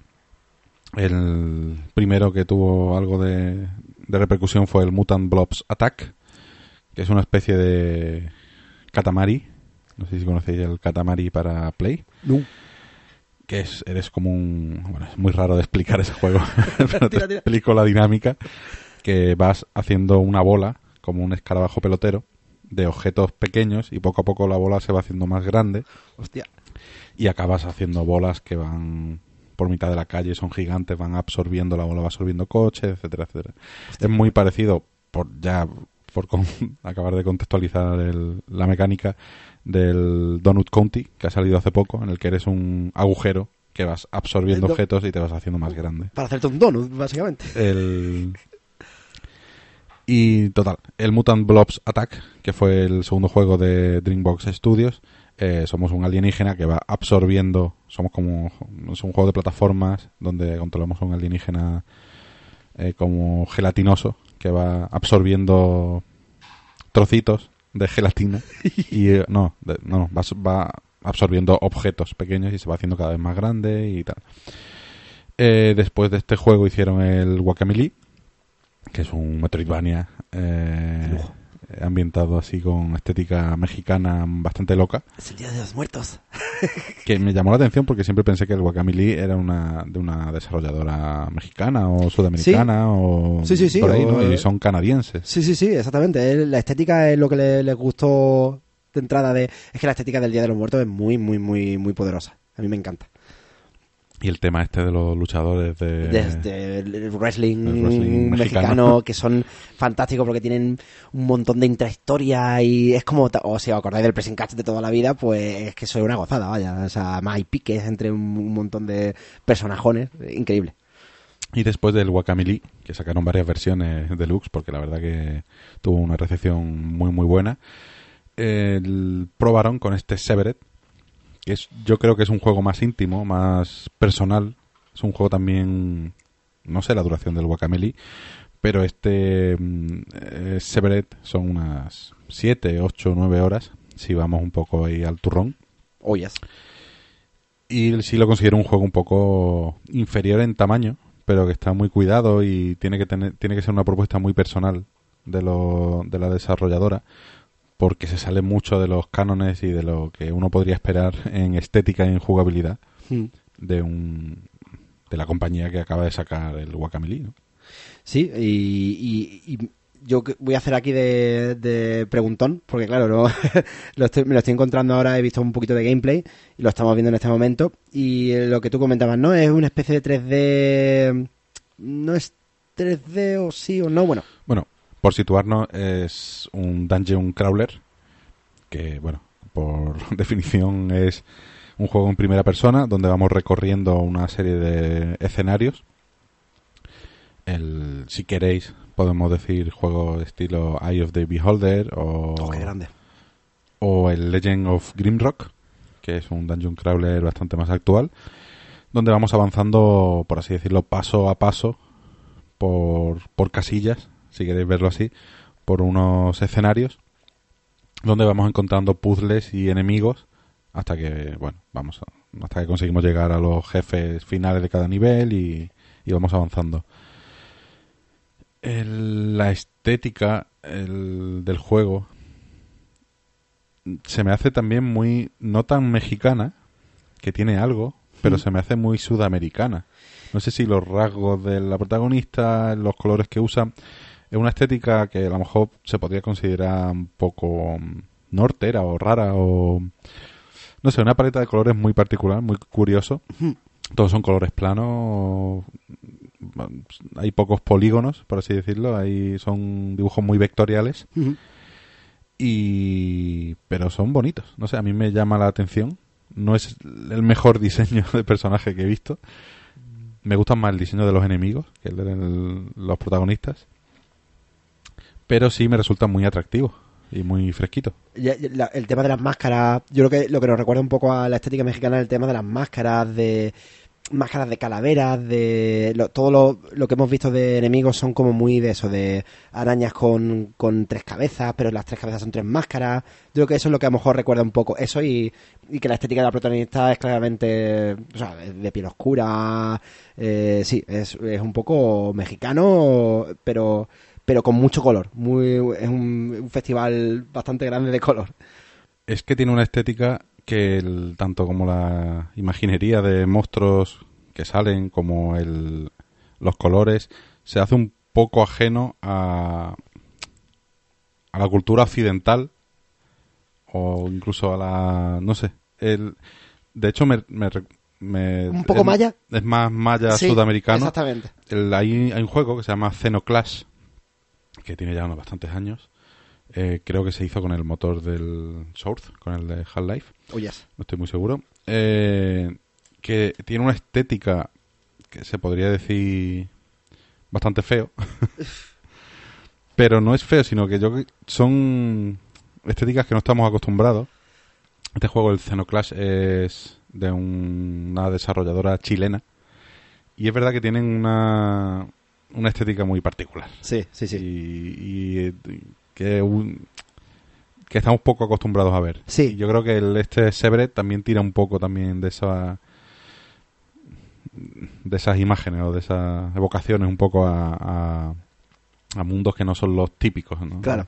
Sí, a cultura maya, lo de mm, a, esas, a mí me recuerda un poco a las pinturas, no pinturas, sino a los relieves, esto que podemos ver en un templo maya, que son figuras medio animales, medio humanas, con tentaculillos, pero a la vez con como con máscaras. Yo creo que esa es la mezcla, digamos, que tiene Sever que, que estamos viendo un poco y que, y que vemos tan un poco fuera de lo, de lo que estamos acostumbrados. Sí, es verdad que el juego transcurre mucho en selvas y en ruinas, y quiera que no, selvas y ruinas te, te, te lleva al, a, esa, a, ese, a ese momento, a ese mundo. Claro. Eh, Severed él tiene la particularidad de que basa su gameplay sobre todo en, en los combates, son combates táctiles. Es decir, la protagonista porta una espada, que es el único arma que vamos a tener, con la que vamos a tener que combatir con los muchísimos enemigos que nos van a salir al paso. Y básicamente la dinámica consiste en, en ir eh, atacando a cada tipo de enemigo de una forma concreta. eh, pero cada enemigo va a tener unas rutinas distintas que deberemos aprender para saber en qué momento exacto hay que atacar a cada uno de ellos. Si le encadenamos una serie de golpes seguidos de forma acertada, eh, entramos en una especie de, de tiempo en cámara lenta, donde se quedan expuestas las, las articulaciones, por así decirlo, del, del enemigo y poder- podremos eh, cercenar eh, esas partes. Pueden ser brazos, piernas, garras, ojos, eh, incluso otra- otras partes más extrañas. pero no con ese nivel de, digamos, de, de miedo y terror de Dead Space. No, no, no. por favor. Estamos hablando de una estética bastante toon, Sí, sí, sí, por favor. Que aún así algunos bichos que dan un poco de, de grimita. Yes. Pero bueno, al final con esas partes que recogemos nos va a valer para mm, subir de nivel a nuestro personaje y bueno, pues darnos más tiempo en cámara lenta, eh, hacer los golpes más fuertes, eh, que hacer que nos salga más barato seguir subiendo de nivel. Hay una serie de, de mejoras que podremos ir adquiriendo siempre que eso acabemos cortando las partes de los, de los enemigos de la forma que Es que es muy loco, es muy loco. de la forma que no que nos indica. El es muy resultón también la parte de los final boss de los jefes finales que tienen es un poco combinación de todas las mecánicas que te has encontrado en ese nivel y de todos los enemigos. Y es casi la parte más divertida el saber cómo acabar con los con los jefazos y por supuesto está el, los puzzles Ca- cada nivel o cada templo eh, viene definido, bueno, un poco la, la dinámica que vemos en muchos juegos, de que te plantean una, un elemento nuevo de puzzle y lo van explotando hasta, hasta complicarlo lo más posible y después cuando te- llegas al final, pasas a otro templo donde empieza otra mecánica nueva y tienes que volver a aprenderla y tal. Y la verdad que está bastante bien. Es muy equilibrado. Yo creo que 50% puzzle, 50% luchas. Las peleas al principio son, son muy facilitas porque te vienen de, de uno en uno. Pero después te pueden incluso rodear cuatro enemigos a la vez. Y tienes que saber a esas alturas elegir a quién atacas primero. Y porque igual te interesa atacar primero al más débil para quitártelo de encima. O igual te interesa atacar primero al más fuerte para evitar de que te haga un ataque que te destroce. Entonces el saber elegir a qué enemigo dirigen los ataques primero es también parte de la mecánica y del- de la forma de, de jugar. Yo sí te iba a preguntar, porque eh, según lo que estamos viendo, parecía un pelín de, de boss rush, es decir, de enfrentarte siempre al, al jefe final, digamos.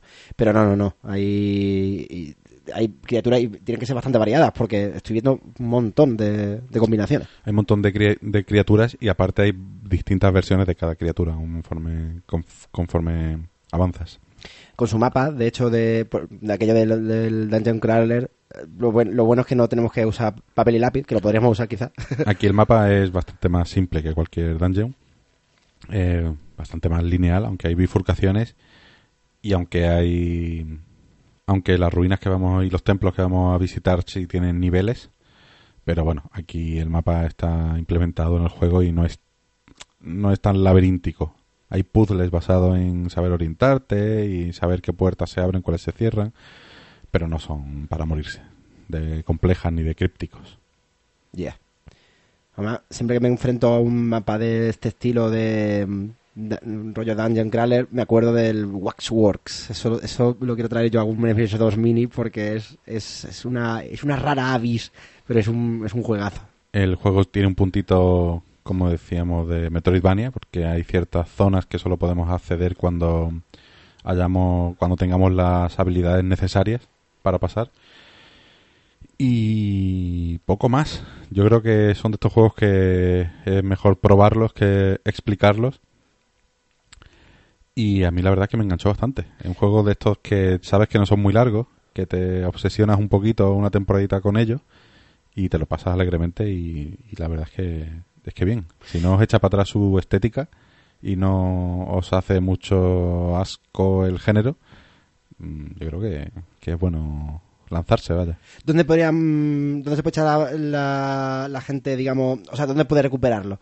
Eh, a nivel de la Nintendo 3DS, eh, si tenéis una Vita, eh, evidentemente. Salió para Wii U también con Crossbuy, que lo comprabas para Wii U o para 3DS y te lo regalaban en la otra plataforma. Y vaya, sigue estando disponible, son plataformas vivas y, y podéis disfrutarlo, vaya. Yo, yo le echaría un tiento siempre que me metiese en lo, en lo, táctil, que lo tengo abandonadillo. Y hasta aquí el Severed. Sever, yeah. El, me parece que traes otro Metroidvania. Yes, es que hoy el tema va de esto, el tema va de esto totalmente, porque además de, estas noticias, antes he dicho que tenía poco tiempo, no veas, como para tener poco tiempo y jugar a cuatro cosas a la vez, pero bueno, esa es mi definición de poco tiempo. Pero yo creo que esto eh, es un juego que, que, que, igual que el Sever, tiene una estética muy particular. Mm, es de estos juegos que también merece muchísimo la pena eh, echarle, echarle unas partidillas. Y estoy hablando de, de Hollow Knight, que vamos a decir que es un Metroidvania Souls-like o algo parecido. Eh, bueno, eh, ante todo comentar que es un juego desarrollado por Team Cherry, que son australianos y, que esta es la primera, básicamente es el primer juego que hacen, eh, o por lo menos el primer juego serio. Team Cherry son dos personas, son Ari Gibson, eh, que es el diseñador artístico y, diseñador del propio juego, y William Pellen, que hace también exactamente las mismas funciones. Eh, es un título totalmente independiente y digamos el background de estas dos personas es básicamente el mundo de la animación, el modding, o sea que ya estaban bastante, digamos, metidos en el, en el terreno videojueguil antes de, lanzar este. Eh, aparte de que esté hecho con Unity, que a mí me dejó hiperpicuetor, porque claro, yo de Unity tengo la idea de que es un juego, de que es un motor orientado a juegos móviles, ¿no? O no tiene por qué, ¿no? No, no tiene por qué. De hecho, tiene un motor 3D bastante potente. Pasa que es muy accesible, es flexible para 2D, para 3D. Y no es un motor caro. Y, en fin, la verdad es que se ha avanzado mucha gente de hacerlo. Se nota cuando alguien usa Unity. Sin mucha idea, ¿no? no sin mucha idea de, o con poco presupuesto. claro. Pues no sé si te sonará de lanzar un juego en PC y que te salga una ventanita pequeña que te ponga calidad, eh, normal, good, the best y Sí. resolución tal. Lo- Ese es el menú de configuración por defecto de Unity. Hostia. Es decir, un juego que tú veas con ese menú está hecho en Unity y han pasado tres kilos de quitar ese menú e incorporarlo en el menú de opciones interno, ¿vale? Para mí eso es una cutrada, pero, pero bueno, hay juegos menores que lo hacen así ya está. También, también el juego va a funcionar igual, vaya que no. Claro, y esto ha servido de trasfondo para un para una aventura que digamos que se sale de los cánones de lo que es el juego de plataformas clásico, aunque tenga mucho de él. Y sí que entra dentro de ese Metroidvania Souls-like, entre otras cosas porque no solo tendremos que recorrer, mm, digamos, de un par de veces o más eh, ciertas zonas a las que primero no podemos acceder porque nos falta el objeto o porque no ha hablado con el personaje concreto o porque no hemos abierto una puerta concreta, eh, podemos contar que el juego se desarrolla en un reino olvidado donde hay básicamente está lleno de insectos. Nosotros somos un, un- insecto. Eh, eh, partimos de la ciudad de Boca Sucia, que aquí lo- los nombres son bastante, son bastante atrayentes. Y básicamente al iniciar el juego no sabemos muy bien qué estamos haciendo allí, no sabemos muy bien quiénes somos, pero sí que tenemos eh, muy presente que hay algo que se esconde, una, una fuerza poderosa, mm, digamos que está en las ruinas de, esa ciudad, de ese reino antiguo. Hollow Nest se llama, se llama el reino. Y, y que está haciendo que, que todo se vuelva más caótico, más oscuro y más hostil. Eh, nuestro héroe eh, es una especie de, de bichico eh, con, su, con una máscara, una máscara blanca con cuernos, eh, de ojos vacíos y muy oscuro. Y tenemos básicamente como única arma y, y forma de interactuar, tenemos, bueno, tenemos eh, el arma, nuestra arma que es una especie de pincho y una especie de espada. Y podremos interactuar con el entorno eh, hablando con los personajes o entrando en, en zonas donde, por ejemplo, podremos comprar mejoras, eh, podremos hablar con los personajes, etcétera, etcétera. Aquí los personajes tienen una manía intrínseca por ser vagos en cuanto a qué te describen del mundo y cuál es tu papel. Y esto es muy de, muy, muy también muy. Voy a intentar no decir Dark Souls muchas veces. Pero, pero básicamente esa es la dinámica. Lo- lo- los personajes te cuentan lo mínimo, eh, te apuntan cosas pero nunca te las dicen de forma clara.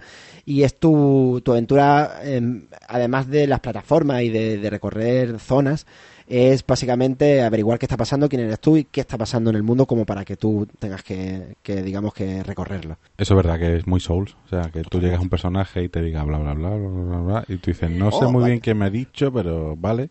Oh, estás Eh, aquí. Sí, una- vale.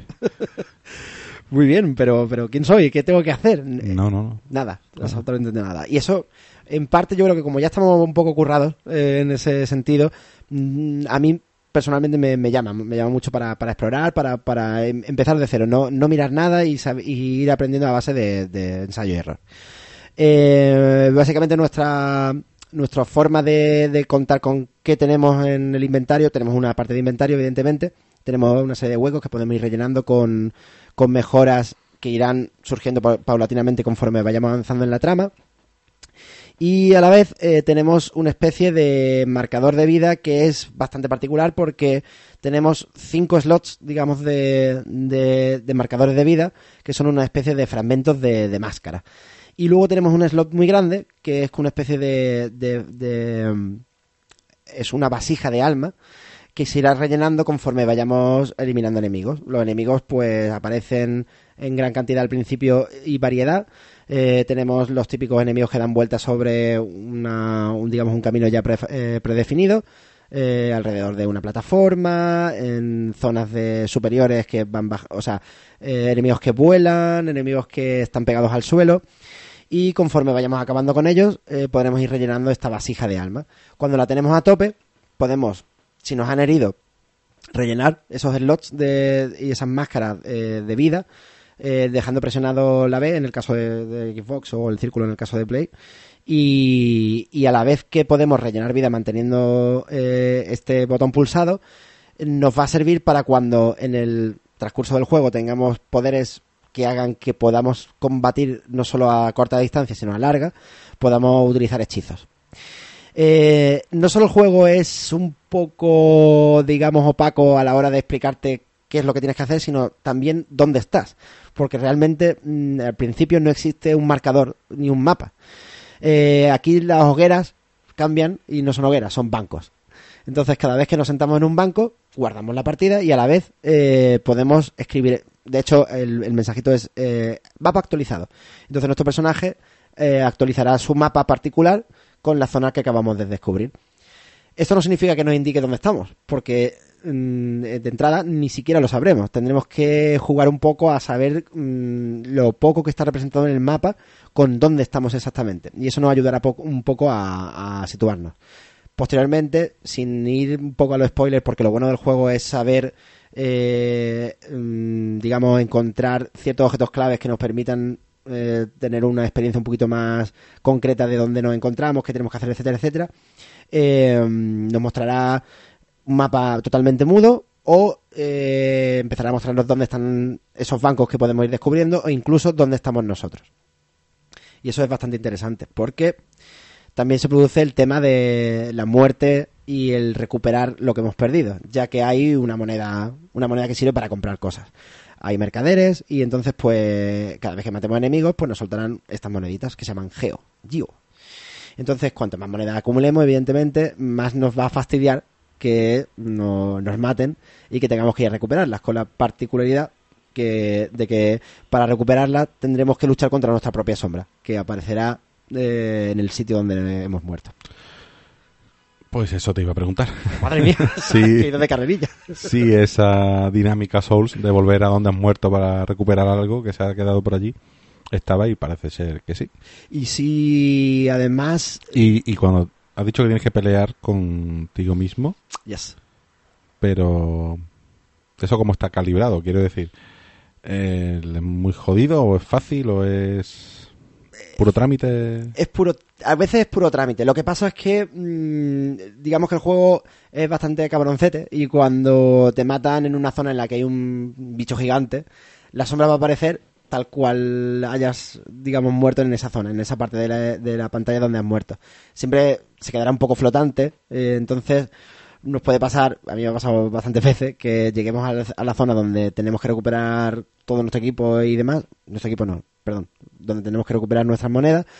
Y la sombra estará ahí junto con el bicho. Entonces, claro, se complica la cosa porque tienes que evitar que el bicho te mate y a la vez tienes que recuperar tu, tu- tus almas. No, tus, tus gios perdidos. Vale, y si no... ¿Tu sombra puede matarte otra vez?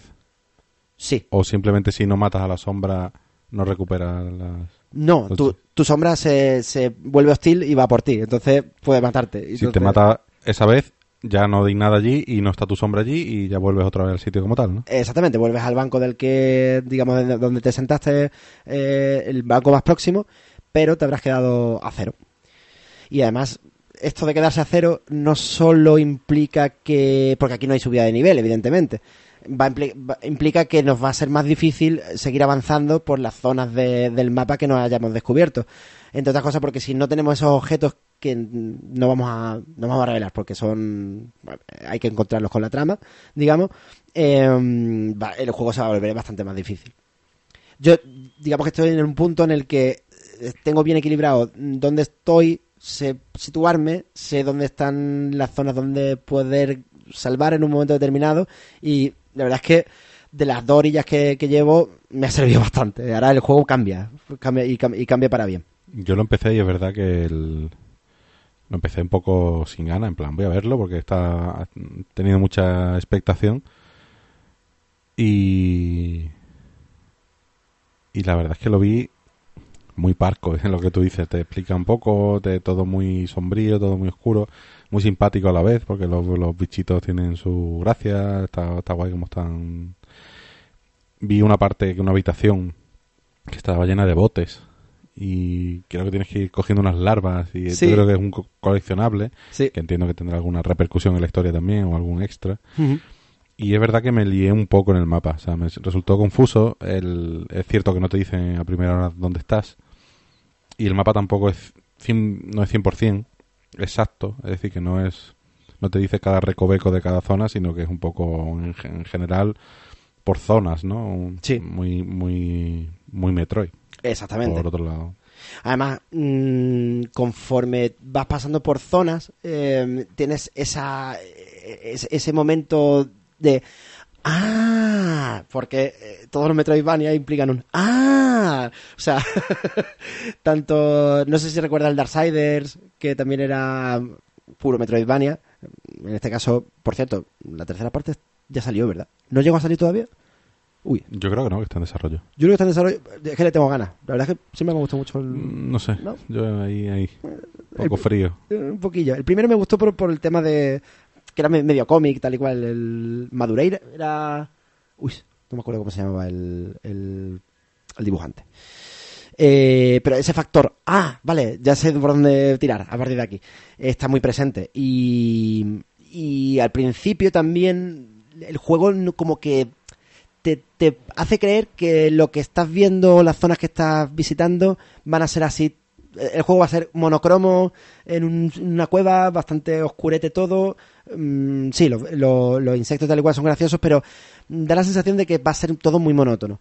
Pero para nada, porque cada zona tiene, aparte de sus personajes, de sus pequeñas in- intrahistorias, de me encuentro a personaje X que me habla del personaje Y, y cuando veo ahí, si he hablado con X antes, pues me dice un poquito más, eh, etcétera, etcétera, que le dan muchísima, muchísima vida.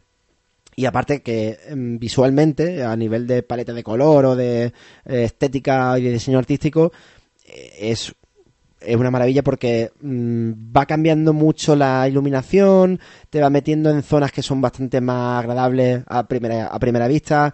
Cuando tienes que volver, porque hay backtracking, evidentemente, em, ves las cosas de forma diferente porque ya has estado en otros niveles y te has dado cuenta de que hay muchísimo más eh, oculto y el mapa por lo que yo he visto y por lo que por lo que he jugado es demencialmente grande es súper súper grande Hombre, artísticamente la verdad que está muy bien. O sea, está, se nota que está cuidado, que está todo todo muy uniforme en el mundo, todo con mucho sentido dentro del mundo donde está. Y, y tiene pinta de tener muchas sutilezas, tanto narrativas como, como visuales, ¿no? es, es, es, es la sutileza digamos muy bien medida y, yo creo que incluso enfermiza porque o sea no hay ni un dato de más que, que, que te den para si no necesitas más en ese momento para, para pasarte una zona concreta. Eh, igual que en los Dark Souls hay, hay bosses finales hay zonas que puedes pasar directamente sin verlas y acabar el juego y ahí el momento de mm, llega un boss voy a tener que leer vamos vamos a leerlo a ver qué hace y vamos a morir unas cuantas bastantes veces hasta que podamos derrotarlo. Claro, la cosa es que en los boss de los Dark Souls, ya que estamos, el... sí tienes mucho margen a... Es decir, ¿cómo de tan complejo puede ponerse el combate en el Hollow Knight como para que no en tres monstruos, tres boss, no hayas visto ya un poco todas las posibilidades o se van desbloqueando ahí cositas? es que se van desbloqueando cositas Eh, Porque, porque a priori tiene salto y disparo. Claro, pero luego hay más. Digamos que eh, a priori tienes salto y disparo, lo que pasa es que a, a priori tú saltas de eh, con un determinado, o sea, es decir, tienes una, una altura tope. Aquí no hay eso de pegarse a las paredes, sino que directamente sabes perfectamente si puedes llegar naturalmente o si no, o si esa zona todavía no es para ti, digamos. Pero eh, lo que al principio empieza como un juego de combate a corta distancia y salto leve, eh, con ciertos objetos y cosas que vas descubriendo, se convierte en un juego de corta larga. Y ahí ya empieza el juego a, abrirse y a, y a permitir un mogollón de posibilidades. Y el salto aumenta. Y no solo aumenta, sino que se vuelve hasta incluso más complejo de lo que debería. No de lo que debería, sino que te, te tienes que replantear todo lo que sabías hasta ese momento. A mí eso me, me, me encantaba. ¿eh? Claro, es que digo es que el, el- te limitas a saltar, ¿tiene botón para cubrirse? No, O sea, ni siquiera decir, o esquivas o atacas. exactamente. Y solo tienes un ataque y yo vi el primer boss y dije, bueno, es que lo esquivo cuando me ataca, lo salto y le doy por atrás y que no hay mucha más mecánica aquí ni mucha más... Pero claro, si me dice que se va desbloqueando posibilidades... Claro. Mm, Solo voy a contar una cosa que es del principio, no, no, no creo que spoilemos mucho. Y es un. Hay una zona en la que hay un, un- Porque aquí hay monstruos grandes, o sea, hay bichejos grandes, pero no tienen por qué ser bosses. Pueden ser enemigos un poquito más, más tochos, digamos, pero no tienen por qué ser bosses. Entonces me encontré a un, a un bichejo que lo que hacía era te lanzaba fuego, entonces tú lo podías esquivar fácilmente, pero cuando tú le atacabas, se cubría y se, era totalmente invulnerable. Y digo, ostras, esto es, aquí voy a tener que necesitaría otra cosa seguro. Y entonces hay un juego muy cachondo con el un- uno de los poderes, uno de los hechizos que puedes conseguir, que es el de larga distancia, que es básicamente tiras un, tiras un, un fantasma, un- tu alma, ¿no? La tiras, digamos, a, larga distancia. Cubre bastante zona, vaya, es bastante, el, el tiro es bastante largo, ¿no? Y puede alcanzar bastante distancia. Y entonces lo que había que hacer era jugar cuando él se cubre a tirarle, el, digamos, el ataque desde a larga distancia justo en el momento concreto. Y entonces esa, digamos, esa dinámica que se te plantea y se te enseña a base de conseguir el objeto, la incorporan también a los bosses. Y los bosses tienen... Quizás estamos rondando la zona spoiler, pero los bosses tienen... No es que tengan varias fases, es que puedes encontrártelo otra vez, con un poquito más mejorados. Y entonces aquí, claro, la cosa que partía de tres posibilidades acaba por multiplicarse y, y, y entonces es cuando ya te ha atrapado totalmente el juego y ya lo único que necesitas es seguir, seguir, seguir, a ver cómo narices con- mm, salvas, digamos, el, el problemón que tienes en ese momento que no sabes cómo, cómo resolverlo. Chapo, vaya, a mí me, me encanta, me, me ha parecido una forma de tirarte miguitas de pan poquito a poco, bestial. Yo lo tengo en el Steam Oh, yes. y bueno, algún, alguna vez me pondré a jugar en serio.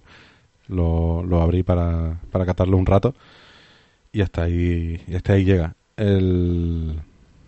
Perfectamente se puede plantear, o esta gente planteará una segunda parte o un- una secuela de algún tipo, imagino, porque ha tenido una recepción muy, muy buena. Sí, sí, de hecho, a- último, digamos, la última plataforma. No, bueno, la última plataforma realmente ha sido mm, PlayStation 4 y Xbox One, Xbox One.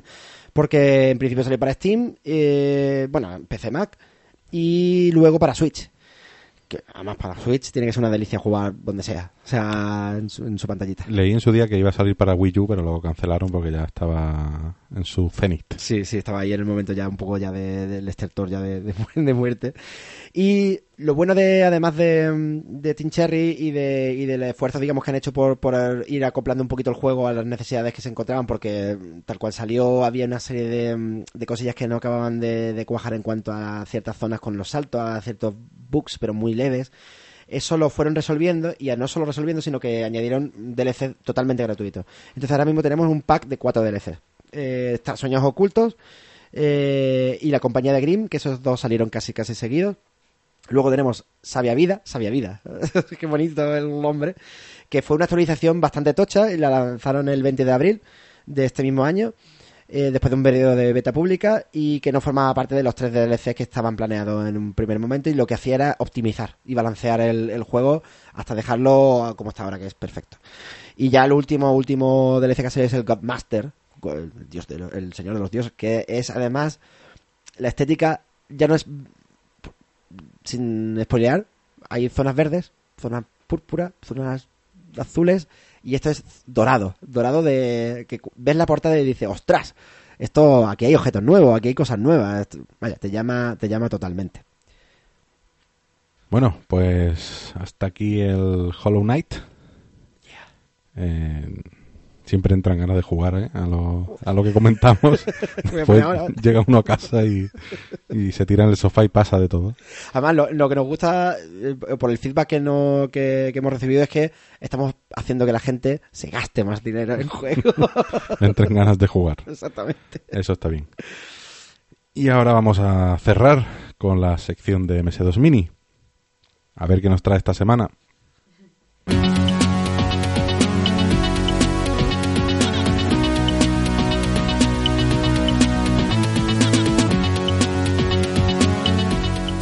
Hoy vamos a hablar sobre el clásico Magic Carpet. Desarrollado en 1994 por Bullfrog, empresa creada por Peter Molyneux, creadora del también famoso Populus, Magic Carpet es un shooter estratégico en primera persona con la particularidad de que controlamos a un mago que viaja en una alfombra voladora. Como mecánica principal del juego, deberemos sobrevolar unos mapas bastante extensos para la época, mientras llevamos a cabo tres acciones principales. Construir y defender nuestra base, reclamar maná antes que nuestro adversario y combatir, ya sea contra los monstruos que habitan el lugar o contra otros poderosos magos. Destruir monstruos hará que se libere maná dorado, neutro, que tendremos que reclamar lanzándoles un conjuro y volviéndolo de color blanco.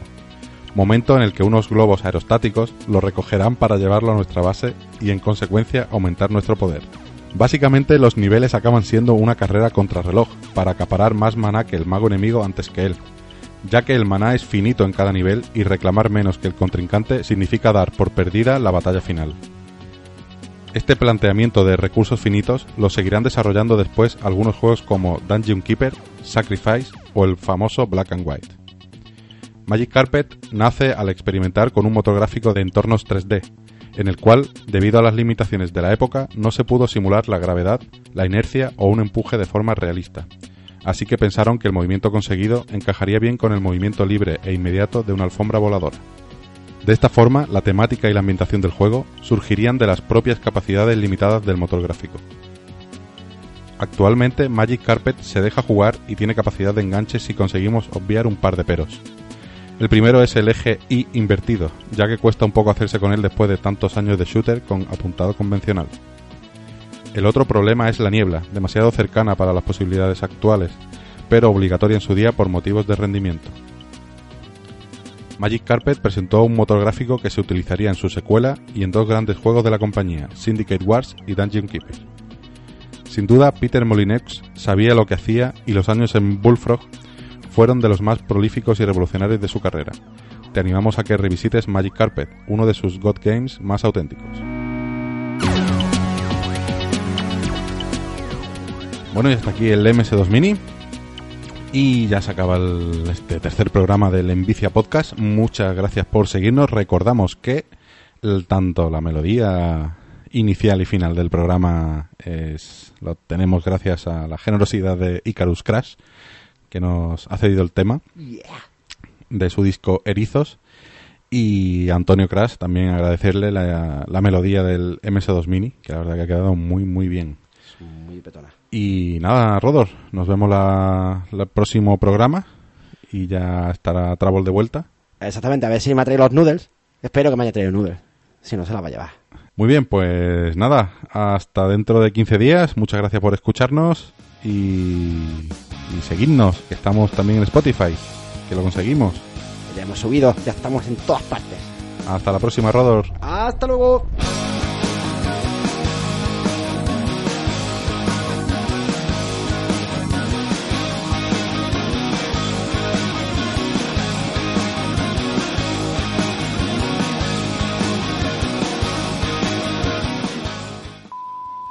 Eres el 1 o tú eres el 2. Tú eres el 1 o tú eres el 2. Oh, tú eres mío, el qué 1 o tú eres el Y debe serlo, si no sería un poco tangazo. Pero bueno, hacer, digamos, la parte más dura del desarrollo, aunque yo creo que es, es la parte más Espera, es que a lo mejor querías decir tongazo. ¿Has dicho tangazo? ¡Hostia!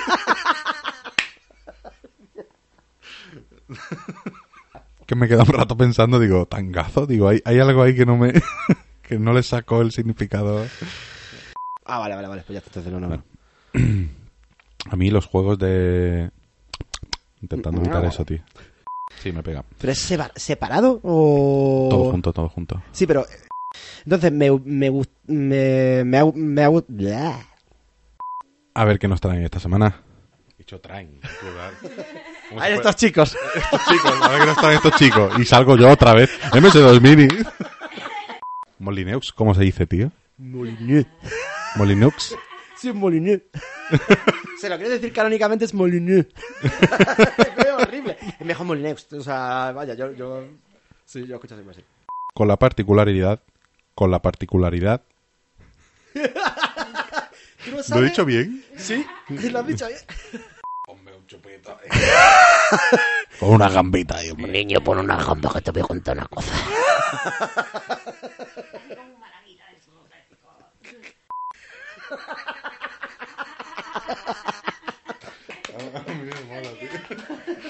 ¿Qué coño son las canillas, tío? Como las piernecillas. que como va con túnica, pues claro, tiene fresquete. Un momento que entran los vecinos y el perrete se mosca. Ya está.